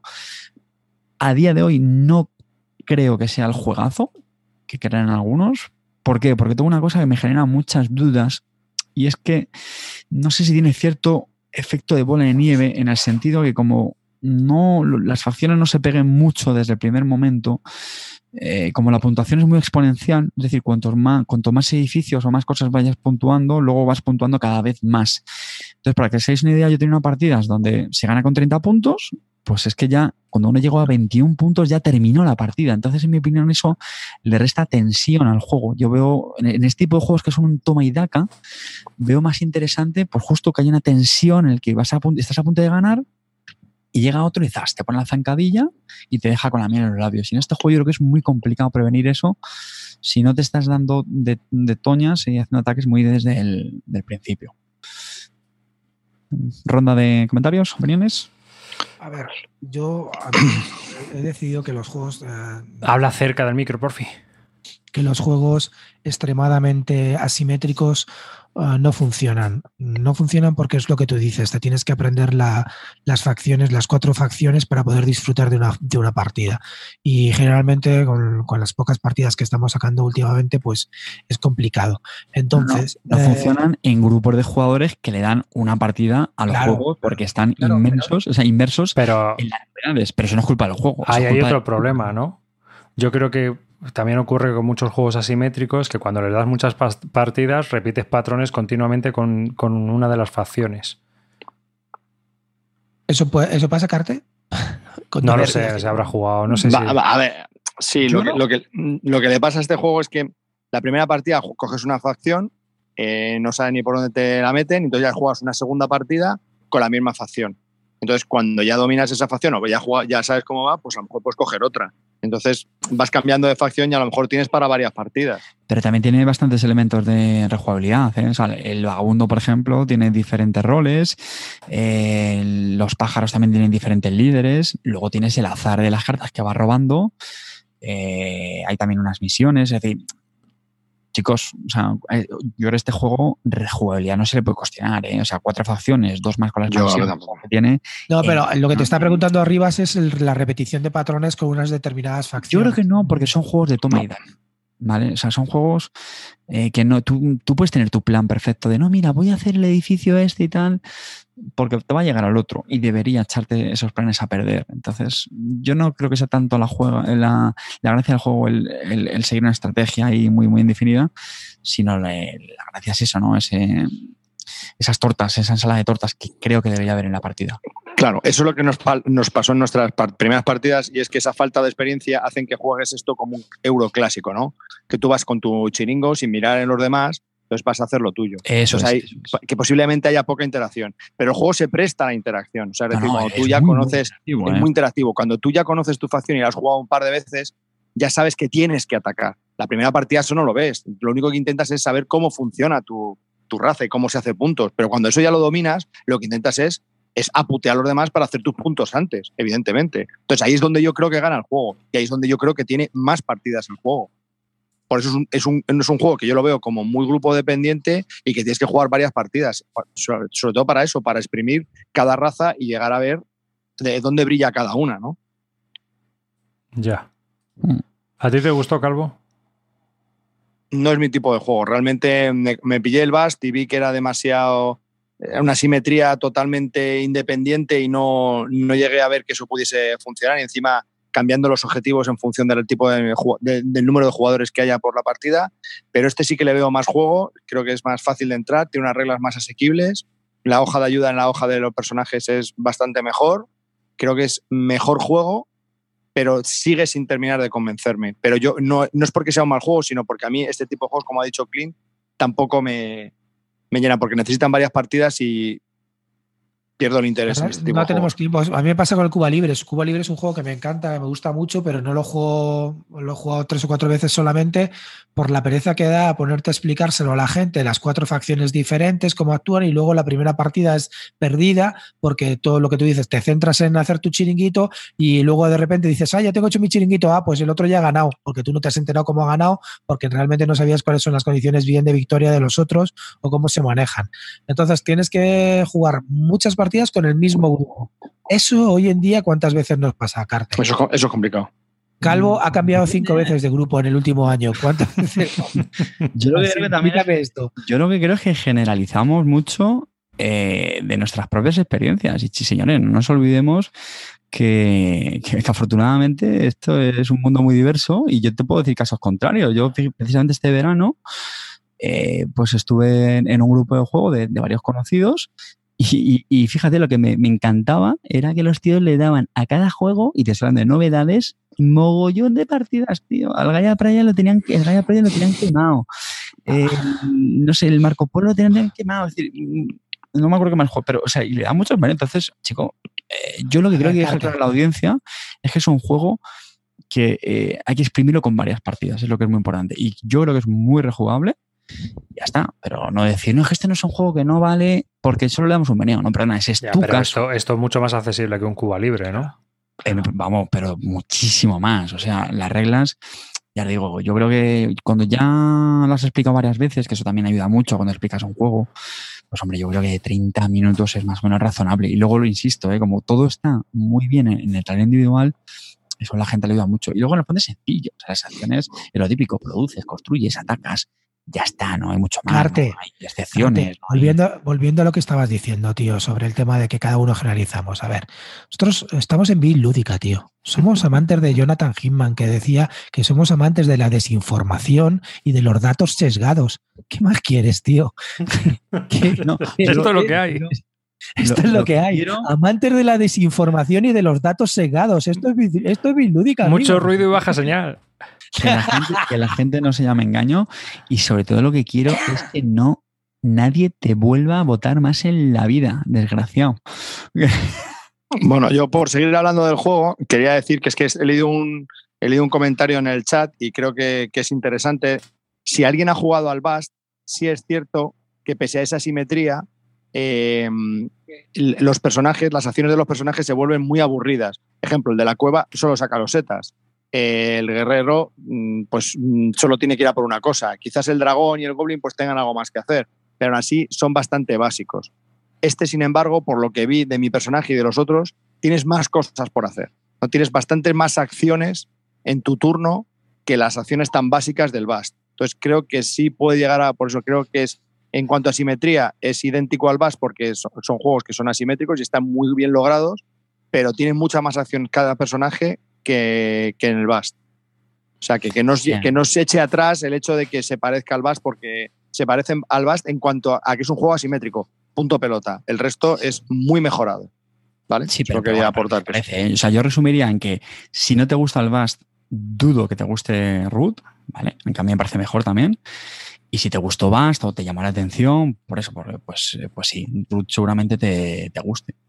Y oye, también creo que hay que reconocer que, joder, que es un diseño muy original que, eso por sí no hace muy bueno un juego, pero joder, a nivel de diseño tú lo piensas y dices, joder, esto está, está muy. Está Hombre, está, está gustando mucho. A ver, no sé si es catálogo de obra de arte, ¿no? Que dicen, no, no llega obra de arte, pero está gustando mucho, la gente le está gustando bastante. Eso, yo todos los comentarios que digo son positivos en general. Es decir, que el juego funciona bien y encima es muy cookie, pues ya está. O sea que. Mm. Mm, y, va a salir en español. O sea que también eso es un plus también para, para todos aquellos que solo lo quieran en el idioma de Cervantes, que sale por los Two Tomatoes. Así que, bueno, pues está bien. A mí me gustaría probarlo, pero bueno, ya veremos. A ver cómo. Yo, encantado, ¿eh? ¿eh? Esos búhos tan cookies ahí, luego los puedes poner ahí en la de adorno, ¿no? Como los muñequitos de, de animal sobre animal. Pues nada, hemos estado hablando de Root. Es un juego a la ficha, ya para alargarnos. de, de dos a cuatro jugadores, hasta seis con la expansión. Diseñado por Cole Verley y la editorial Leather Games. Vale, venga, pues voy a hablar yo. Eh, lo pongo también en el navegador.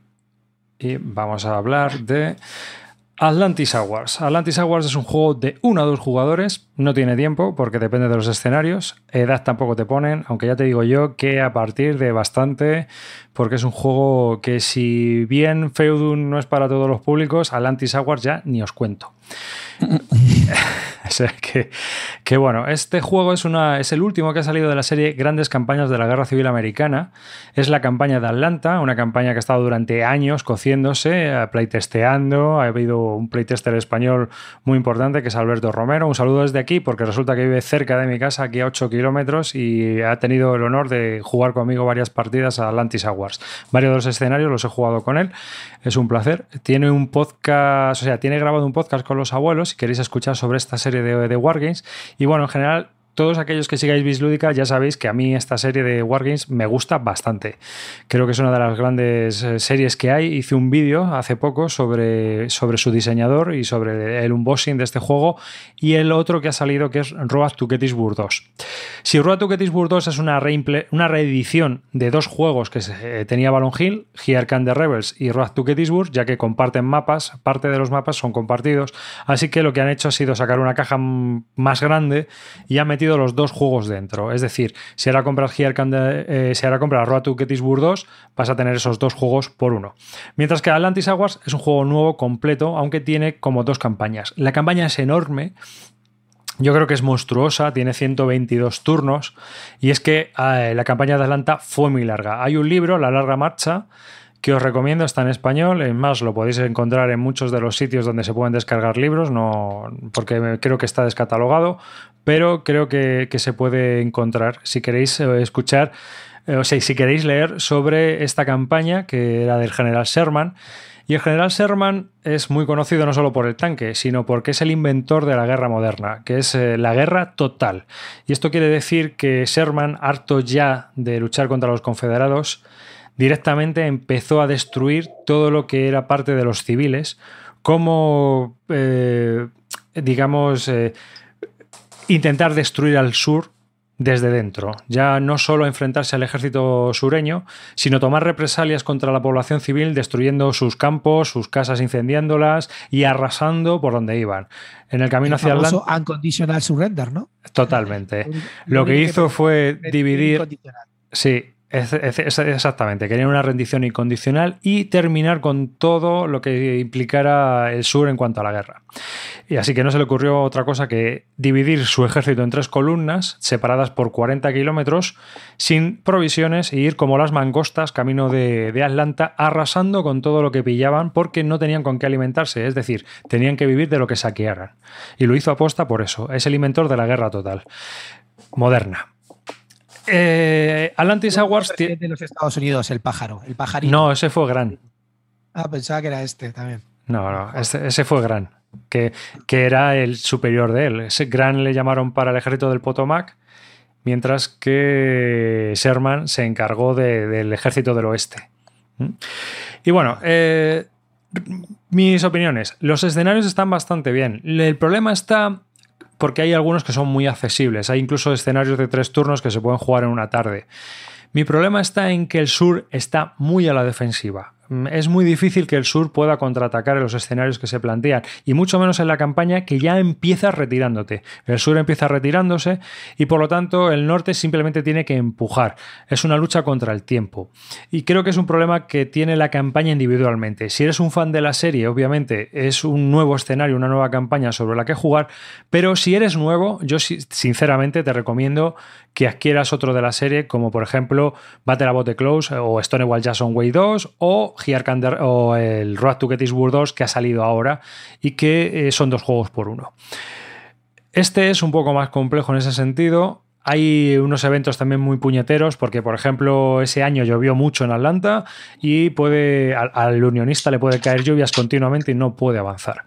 Así que eh, realmente no me voy a extender mucho más. Es un juego muy de nicho que pero el sistema de verdad es eh, impresionante. No a todo el mundo le gusta porque interpreta muy bien lo que era la guerra en aquel tiempo y era la incertidumbre de si las órdenes habían llegado, de si tu ejército va a, andar o si siquiera va a hacer lo que le has ordenado. ¿no? Hay que tirar un dado de 6 y es un poco Eklund en ese sentido. ¿no? Eh, lo que ocurre es que eso se disipa mucho en la campaña en la cual pues hay continuas tiradas. Tú puedes tener un día malo, en un escenario se te puede dar que tienes un día malo y se acaba el escenario y por lo tanto pues has perdido. Pero en una campaña es más difícil que ocurra eso, puedes tener un día malo pero quedan muchos días por delante y bueno pues la guerra era así, más en aquella época en la cual ni había radio, ni móviles, ni satélites, ni nada.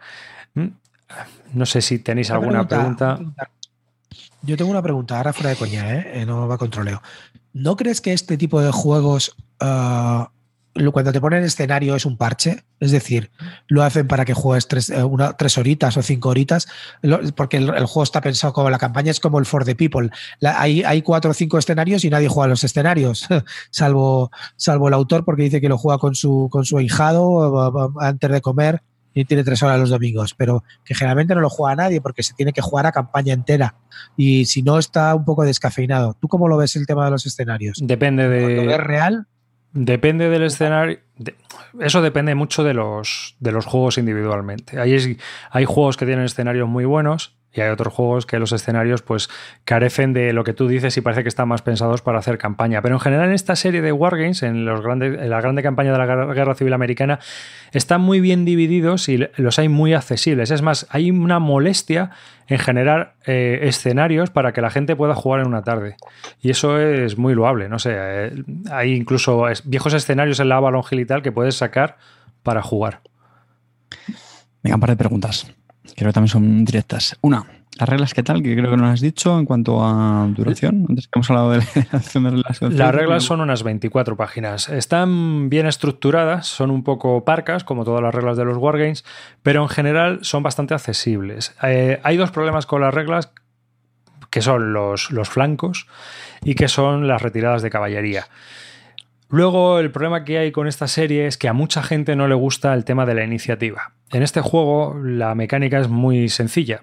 Eh, si yo soy el confederado y Cartes el unionista, por poner un ejemplo, cada vez que comienza una ronda del turno, un turno es un día. Y aquí lo que estamos gestionando, igual que en un euro gestionas cubitos, aquí estás gestionando la fatiga de tus tropas. Una vez que se te han fatigado, se acabó el movimiento, ya no puedes mover más. Puedes forzar ciertas cosas, pero no puedes hacer grandes cosas, no puedes hacer... Es decir, tus tropas tienen una fatiga limitada. Y hacer cosas te cuesta fatiga. Es más, puedes hacer cosas, fallar que no las hagan y te cuesta fatiga. Así que es una apuesta. El tema está en que cada ronda, Carte y yo tiramos un dado.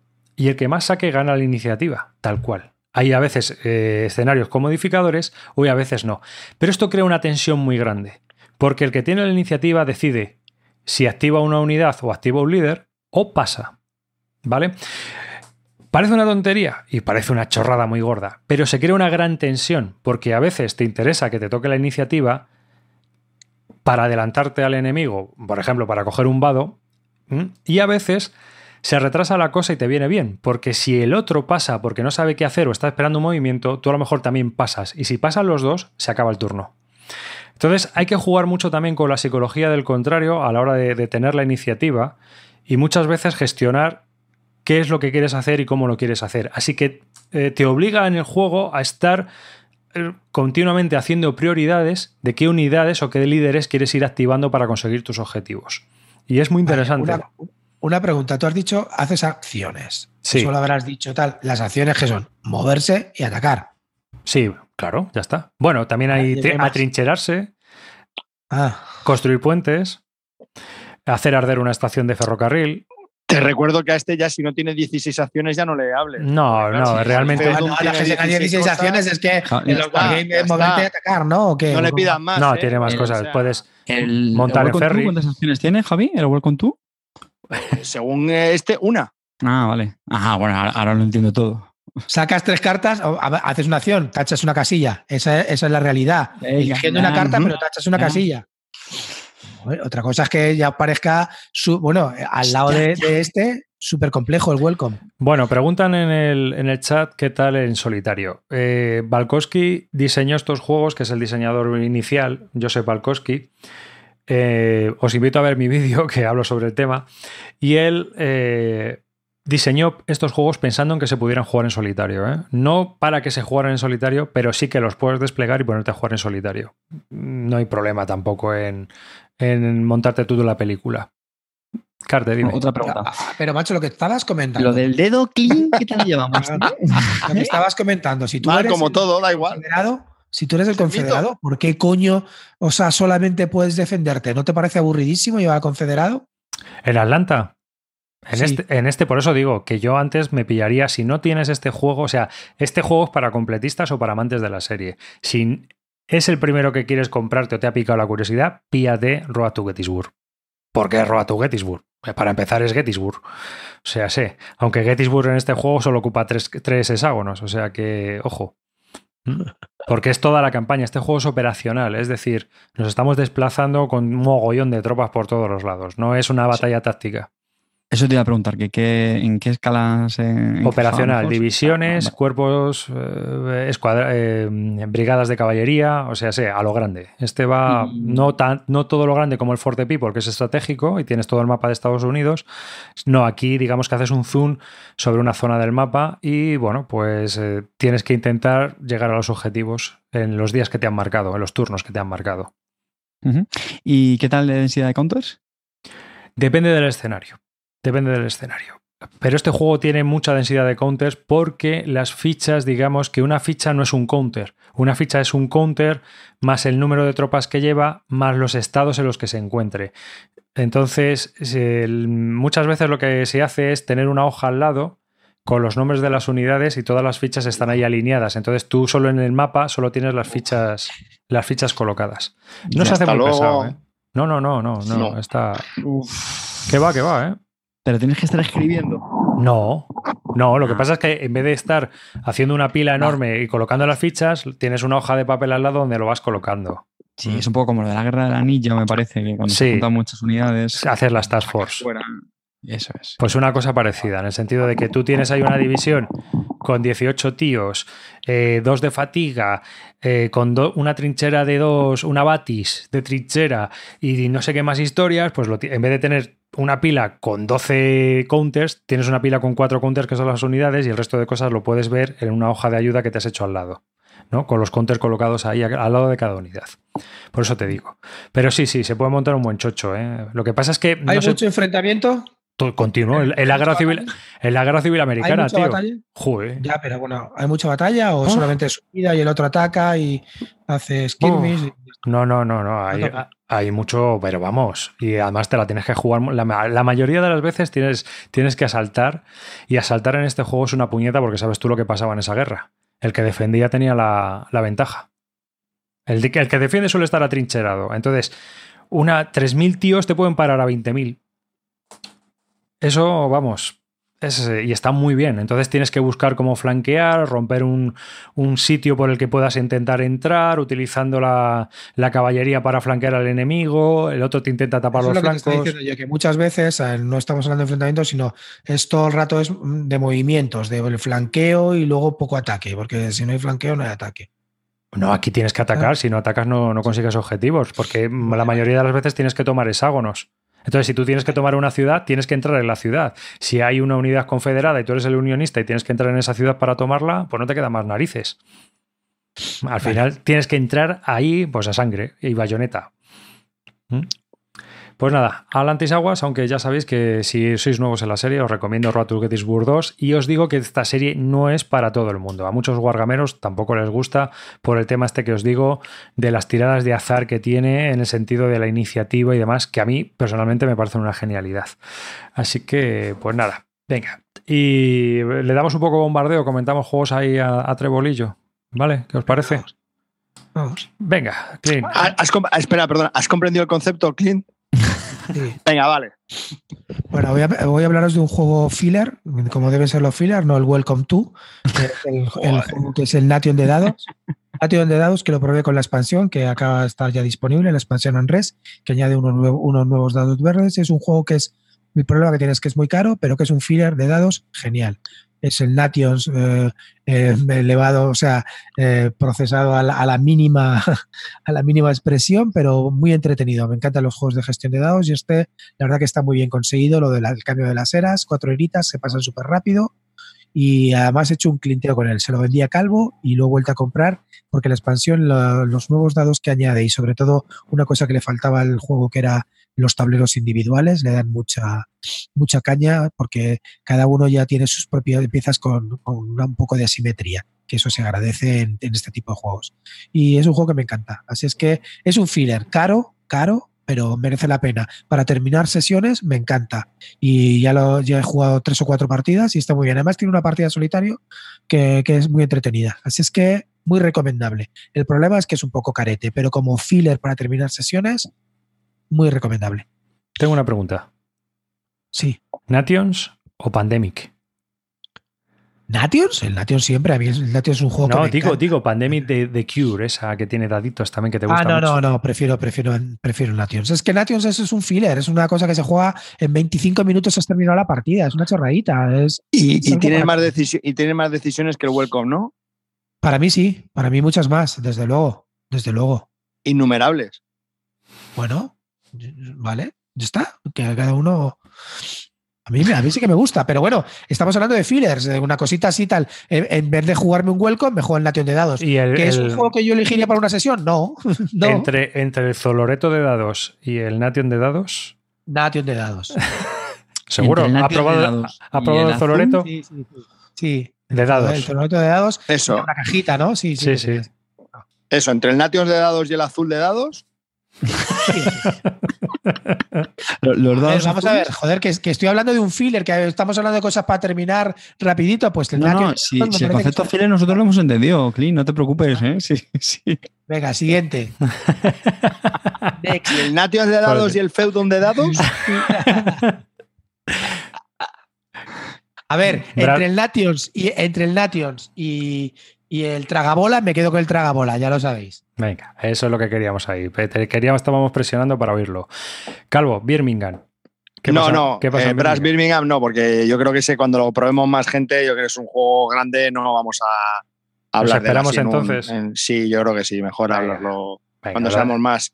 Voy a hablar del Kanagawa, de, editado por De Beer en castellano, eh, de 2 a 4, muy familiar, partidas de 30 a 40 minutos. Bueno, pues ¿qué queréis que os diga? Mm, pese a que tiene una estética preciosa en el que pues tenemos que pintar unos cuadros, somos japoneses ahí de épocas antiquísimas y tenemos que ir pintando unos cuadros y haciendo, intentando hacer sets, eh, collections con lo que vamos pintando, pues es súper desordenado en mesa, tienes que poner un montón de losetas, eh, las cartas las tienes que tapear, se te mueven. Mm, sí, es muy bonito, pero es muy poco práctico y a mí no me engancha nada. A mi hija le encantó, mi mujer se quedó igual y yo me quedé, vamos, que, que no, que no. Que sí, que es muy bonito, pero no tiene nada más. A mí no me, no me llamó absolutamente nada la atención. Nada. Lo siento, pero no. ¿Qué le vamos a hacer? Kanaga- No Kanagawa, caca. ¿Vosotros lo habéis jugado? No. No, No, no, me- no. me llamaba No, lo recomiendo, ¿eh? pero de verdad es una estética muy bonita, los componentes están muy bien y la idea es muy chula, pero luego no en mesa no, no resulta atractivo. Ni, ni, el, la- ni el juego en sí es súper básico, no tienes acciones para hacer apenas, son todas súper eh, em, obvias. Bueno, pues nosotros probamos, lo vamos a comentar así también un poco por encima, aunque si alguna vez. Cart y yo tuvimos la suerte de participar en una pedazo de partida de Virgin Queen, ¿verdad? Sí. Además que estaba, fue organizada y eh, fue nuestro anfitrión Alberto Bug, que estaba en el chat ahora mismo hace poco, eh, ahí, eh, así que un saludo para él, si, se- si está todavía en el chat y si no, pues nada, ya nos escuchará, que también es oyente de Bislúdica. Y tuvimos el honor de estar en su casa y bueno, pues junto a otros dos compañeros más, al final, y Cortatu, que también estuvo, pues nada, nos juntamos los seis y echamos una partida a Virgin Queen. Impresionante el juego en el sentido de que eh, a mí mecánicamente me parece un juego normal, no tiene unas mecánicas, pues un juego de, de- dirigido por cartas, un card driver game, pero creo que tiene una virtud enorme. Creo que es lo mejor del juego. No son sus mecánicas, que me parecen normaluchas, tirando a baja, eh, es decir, porque hay facciones que ya ves tú lo que hacen. Las reglas son un coñazo, es súper complejo, gratuitamente complejo, sobre complejo diría yo. O sea, yo creo que en eso estarás conmigo de acuerdo, ¿no, David? Sí. Pero creo que tiene una virtud gigantesca, enorme, que me- le hace merecer la pena. Y es que consigue hacer sentarse a seis viciosos con los mismos gustos por la historia, por los juegos, por lo demás, durante un día entero. Comes, cenas, charlas, te ríes, Te apuñalas. te apuñalas. Es decir, que aunque el juego como tal, realmente, si durara dos horas, yo creo que dirías, pero como dura tanto y estás tanto tiempo junto y te lo estás pasando también, porque no es el juego, es la compañía, es el- los chascarrillos que uno dice, las bromas que sueltas, jiji jaja. O sea, realmente es, eh, es un juego que es lo que merece la pena estar ahí en compañía y aprovechar pues esa comida, esa cena y esa, pues, ese montón de horas que estuvimos ahí juntos. Dime, Calvo. Pero una pregunta, ¿aprendes, entre comillas, aprendes historia por el propio juego o porque hay alguien que pilota del juego y puede ir explicando más en detalle los eventos? Yo creo que una cosa va muy unida a la otra. El juego... Ah, y, y tienes que tener predisposición también. Claro. No, no, pero yo tengo toda la predisposición, sí, eso del Mira. mundo. Pero ¿hay alguien que conduzca el juego y sepa aportar algo más que el propio juego? Pero Javier, ¿O el propio pues juego te depende, va explicando eso todo? es como todo, si tienes un licenciado en historia, macho, o uno que ha hecho un doctorado en, en historia renacentista, pues evidentemente te va a dar todos los apuntes que tú le pidas. Sí, que sí, que sí, pero que si hay alguien que se haya leído las reglas o sepa más, mm, o es el propio juego. Con las cartas, los eventos, te va Pero, explicando. ver, el juego, eh, en mi opinión, o sea, de todo lo que he hecho arriba, es totalmente de acuerdo. Y por añadir, eh, a mí una cosa que me, me maravilla, y lo comentamos también cuando hablamos de Girestan de estos juegos, es la inmensa carga eh, y sabor histórico que tiene. O sea, yo gracias a estos juegos estoy aprendiendo historia más que en toda mi vida. O sea, yo reconozco que, que Pero porque te pican, porque luego decides, Claro, ah, claro, pues voy a ver los Tudor digo. o me voy a leer un hay que tener libro. predisposición, pero yo de verdad que es que me he pasado devorando páginas enteras de la Wikipedia, eh, dibujando el árbol genealógico de las dinastías y entonces este se casó con este y tuvo a no sé qué y tal. Y evidentemente tienes que tener ese gusanillo, o sea, amantes de, de los Eurogames sin alma que te lo asude, pues bueno, pues, pues, pues, respetable, pero por supuesto no. Oye, disculpa, que yo te di una lección el Gera y Stat de historia, ¿eh? No te Y una cosa no quita la otra. Puedes ser un Eurogamer sin alma y que también te guste la historia que en estos juegos, correcto. Pero que la gente entienda eso, de lo que estamos hablando, que es lo que dice arriba. O sea, es que es pasarte todo un día entero. Totalmente de acuerdo y me ha gustado mucho que haya, que haya hecho ese apunte de arriba porque al final es, son juegos de experiencia. Estoy muy de acuerdo. Yo- de hecho, yo este tipo de juegos, el Hero Stand y el, y el Breeding Queen, me gusta resumirlos como un Risk vitaminado, porque es que en el fondo, o sea, lo piensas, tienes algunas tropas, tienes muchísima diplomacia, pero luego, entre comillas, mm, Ya, pero luego- y tampoco tiene así unas mecánicas como bien has dicho de la leche. Pues no, y que mecánicamente, pues por ejemplo, llegaba el turno del protestante y empezaba ahí a hacer, a deshacer, arriba, abajo, para arriba, para abajo, y se tiraba una hora en su turno. Llega el turco y también se tira un buen rato. El español ni te cuento también, porque tiene que, que contrapesar al turco y al protestante. Pero luego ya los demás, ah, bueno, el francés pillaba, que era lo que hacía, recibir. Eh, tú te dedicabas a piratear y yo, y yo hacía obras para la cultura y para el arte. O sea, que es que, eh, que realmente, para empezar, yo creo que es un juego de 5 mejor que 6. Pero vamos, que yo me lo pasé guay, pero realmente lleva una, una facción bastante flojita. Y que no todas son iguales y que no todas son iguales de divertidas. Sí que hay una diferencia ¿no? Contra- con el Here y Stan, y es que el Here y Stan tiene más rollo con el protestante y el católico en el sentido de que están todo el rato volteando fichitas. Ahora te, ahora te volteo yo una y son protestantes, ahora te volteo yo estas y esta zona es católica. Sí. Y eso creo que corta un poco No, el flujo. El y Stat me mató, me mató. El rollo Sí, de, a ver. de- No sé si esto lo mejora o no. Sí, sí, sí, sí, sí, sí, sí, sí. sí, está un mejor. poquito de eso, pero en general, a ver, yo creo que hay una eterna pregunta, ¿no? Y de hecho yo me la, yo me la hice y por eso tenía también muchas ganas de probar este Virgin Queen. Hay una eterna pregunta, ¿no? Bueno, ¿y cuál me gusta más, el Gira Star o el Virgin Queen?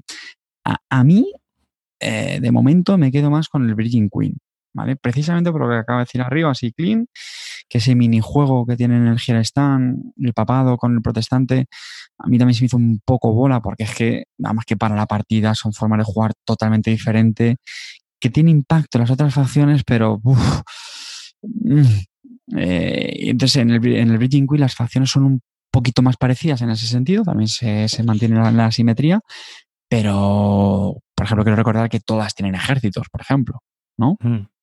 Que dirás, bueno, es que en el papado y en el protestante están también, bueno, pero no es lo mismo. O sea, ahí tiene más carácter. y. Hay mucha diplomacia en, en el Virgin Queen, y, pero bueno, pero tiene cosas Y, muy y chulas. también lo de las bodas era muy divertido. Exactamente, ahí tienes el, el negociar, el casar a, a- Hmm. a miembros de tu corte con otros, el tema del... El, inglés está, es un poco así el marciano, porque en el Gera y Stat a mí el inglés me parece muy marciano, macho. Y eso que lo llevé. Me parece. Bueno, está con el rollo de eh, es una potencia también bastante interesante en el Virgin Queen. Bueno, de hecho, al final, bueno, pues la reina Hombre, virgen. eh, yo, Clint, creo que estarás Entonces- conmigo si tú has probado estos juegos. ¿Solo solo has probado el Gear? Solo he probado el Gear. Me gustaría probar este mucho. Me- mecánicamente son flojos. a ver, ¿no? mecánicamente es como el Girestan. Temáticamente son la hostia. Mecánicamente es como el Girestan. O sea, es Claro. que tiene- comparte muchísimas reglas. De, A mí, a mí el Gera y Stat, te lo juro que me pareció una lección viva de historia y eso es lo que más aprecio y lo Pues, único que tal. Porque esto estoy de acuerdo con Carte que es un. Y ya está, pero, pero sí que es verdad que es una lección viva de historia. Los eventos me encantaba mirarlos. Me gustaría que hubiera explicado un poco los eventos en las cartas con un poquito de texto de apoyo que nunca vienen mal. Eso lo hacían muy bien los de Victory Point Games. Ponía lo que hace el tal y luego te ponía un texto de apoyo debajo explicándote la carta, que la verdad eso, ayuda mucho. Yo creo que eso estaría muy, muy, más interesante. Que luego eso lo encuentras a lo mejor en las instrucciones, pero es mucho mejor encontrártelo ya en la carta y saber de qué va y de lo que estamos haciendo, ¿no? Eso es mucho más entretenido que, tal, pero sí que es verdad que a mí yo, lo, yo los veo como una lección viva de historia, es decir, es como asistir a un curso de historia brutal de un día entero, como asistir a un simposio de historia sobre, no sé, sobre la mitad del siglo XVI. Es alucinante, a mí me encantó, yo lo disfruté muchísimo. Sí. Es que además es un periodo brutal. O sea, yo la verdad es que con, con podcast de historia también estoy descubriendo el, el siglo XIX en, España, que también es un periodo también, bueno, brutal. O sea, a partir de toda la edad moderna, yo creo que es, vamos, algo bestial y justo comienza con el Renacimiento y, y con este siglo XVI. Y es que es un periodo fascinante, en serio. Entonces, muy, muy buena experiencia y muy recomendable. Bueno, yo si tenéis la oportunidad de poder jugarlo y os apetece, porque esto es de apetece. Pero este está mecánicamente hablando, ¿está más trabajado que el Jedi Stand? Sí, algo más. Aunque sigue siendo una ensalada de puntos. Y sí, me pareció. A mí, por ejemplo, ¿qué cosas más diferentes tenían? Tenía lo del Nuevo Mundo, tenías tesoros que te daban. mira, otro día, otro día lo hablamos más profundamente. Sí, sensaciones. No, no, no. Eh, Una última cosa, ¿vale? Oye, muchísimas gracias, Alberto Puj, ¿vale? Por esa pedazo de explicación que nos hizo. Sí, es cierto. Venga, Carte, dale, Skull Kings. Pues Skull King, esto es un, juego de, bazas, un juego de, cartas muy, muy sencillito, dura unos 30 minutos. Lo jugué ya también hace tiempo en unas grecas, lo volví a jugar este verano y, y joder, me ha conquistado y me quiero hacer con uno. Eh, se resume de una forma muy sencilla. Es el juego de cartas de la pocha, que yo creo que muchos conoceréis, pero pues alguno no lo conoce, pero no es el típico juego de bazas que lo que tienes que es adivinar cuántas bazas vas a ganar en la serie de palos con números. Pero ¿cuál es la gracia de este Skull? Pues que está ambientado en, en piratas, y hay una serie de personajes pues, que ganan las bazas, pero hay otros personajes que ganan a estos piratas. Y luego hay otro que, que gana al, digamos, al, rey de los piratas, ¿no? Es una especie ahí un poco de, de pirámide de, de, poder, que lo que generan es un efecto sorpresa en algunas bazas y ya está, no mucho más. Entonces, para los que les gustan los juegos eh, de cartas, de naipes, tradicionales, ¿no? Eh, pues os digo, la pocha, o sea, os va a, gastar, va a gustar mucho. Yo al principio era un poco escéptico porque decía, joder, si es que Oye, ¿la pocha no lo, no lo había reimplementado vuestro amigo Quinicia que nunca copia con el Wizard? Sí, sí, sí, sí, Pero el Wizard no es de Quinicia.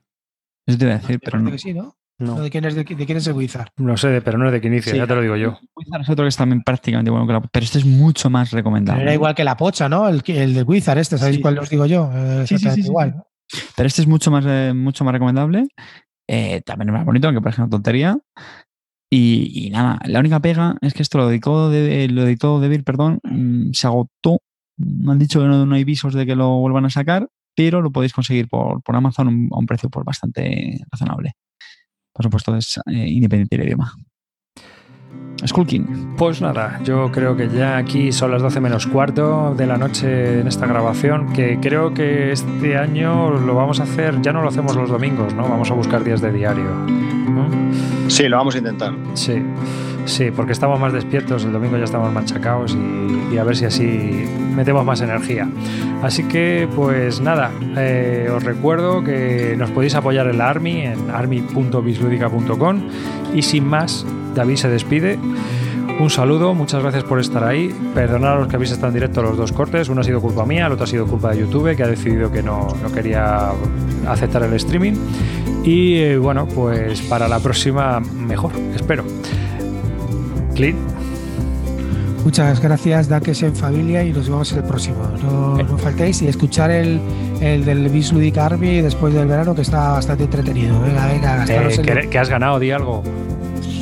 No, no, los, los que ganamos sabemos ganar y sabemos perder, aunque perdamos poquito. ¿Algo?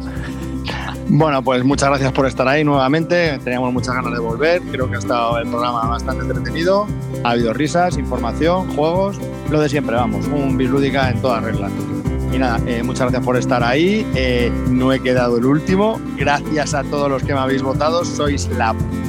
¿Lo puedo decir? Sí. Sois la polla. Y os quiero siempre a todos los que me habéis votado y a los que no. ¿Y Carte? Pues nada, chavales, ya estamos de vuelta con muchas ganas, como podéis ver. Y nada, pues con mucha ilusión de una temporada más, Campus Lúdica, a darlo todo. Recordadse felices, no os olvidéis. Oye, una cosita, eh, eh, te- nos despedimos también de ti y eh, nada, eh, sigue tocándote los huevos con el año y medio de retraso de los juegos y ¿no escribes el PDF cuando te salga de las pelotas? Casualson. Pero no, no era Mark. Mark Casualson, K, K Sanson, no sé cómo se llama, K de, K, K de, de Cunningham. Yo pensé que era Mark. Ah, que tú le llamas como te sale a ti de. No, coño, que métete en feud.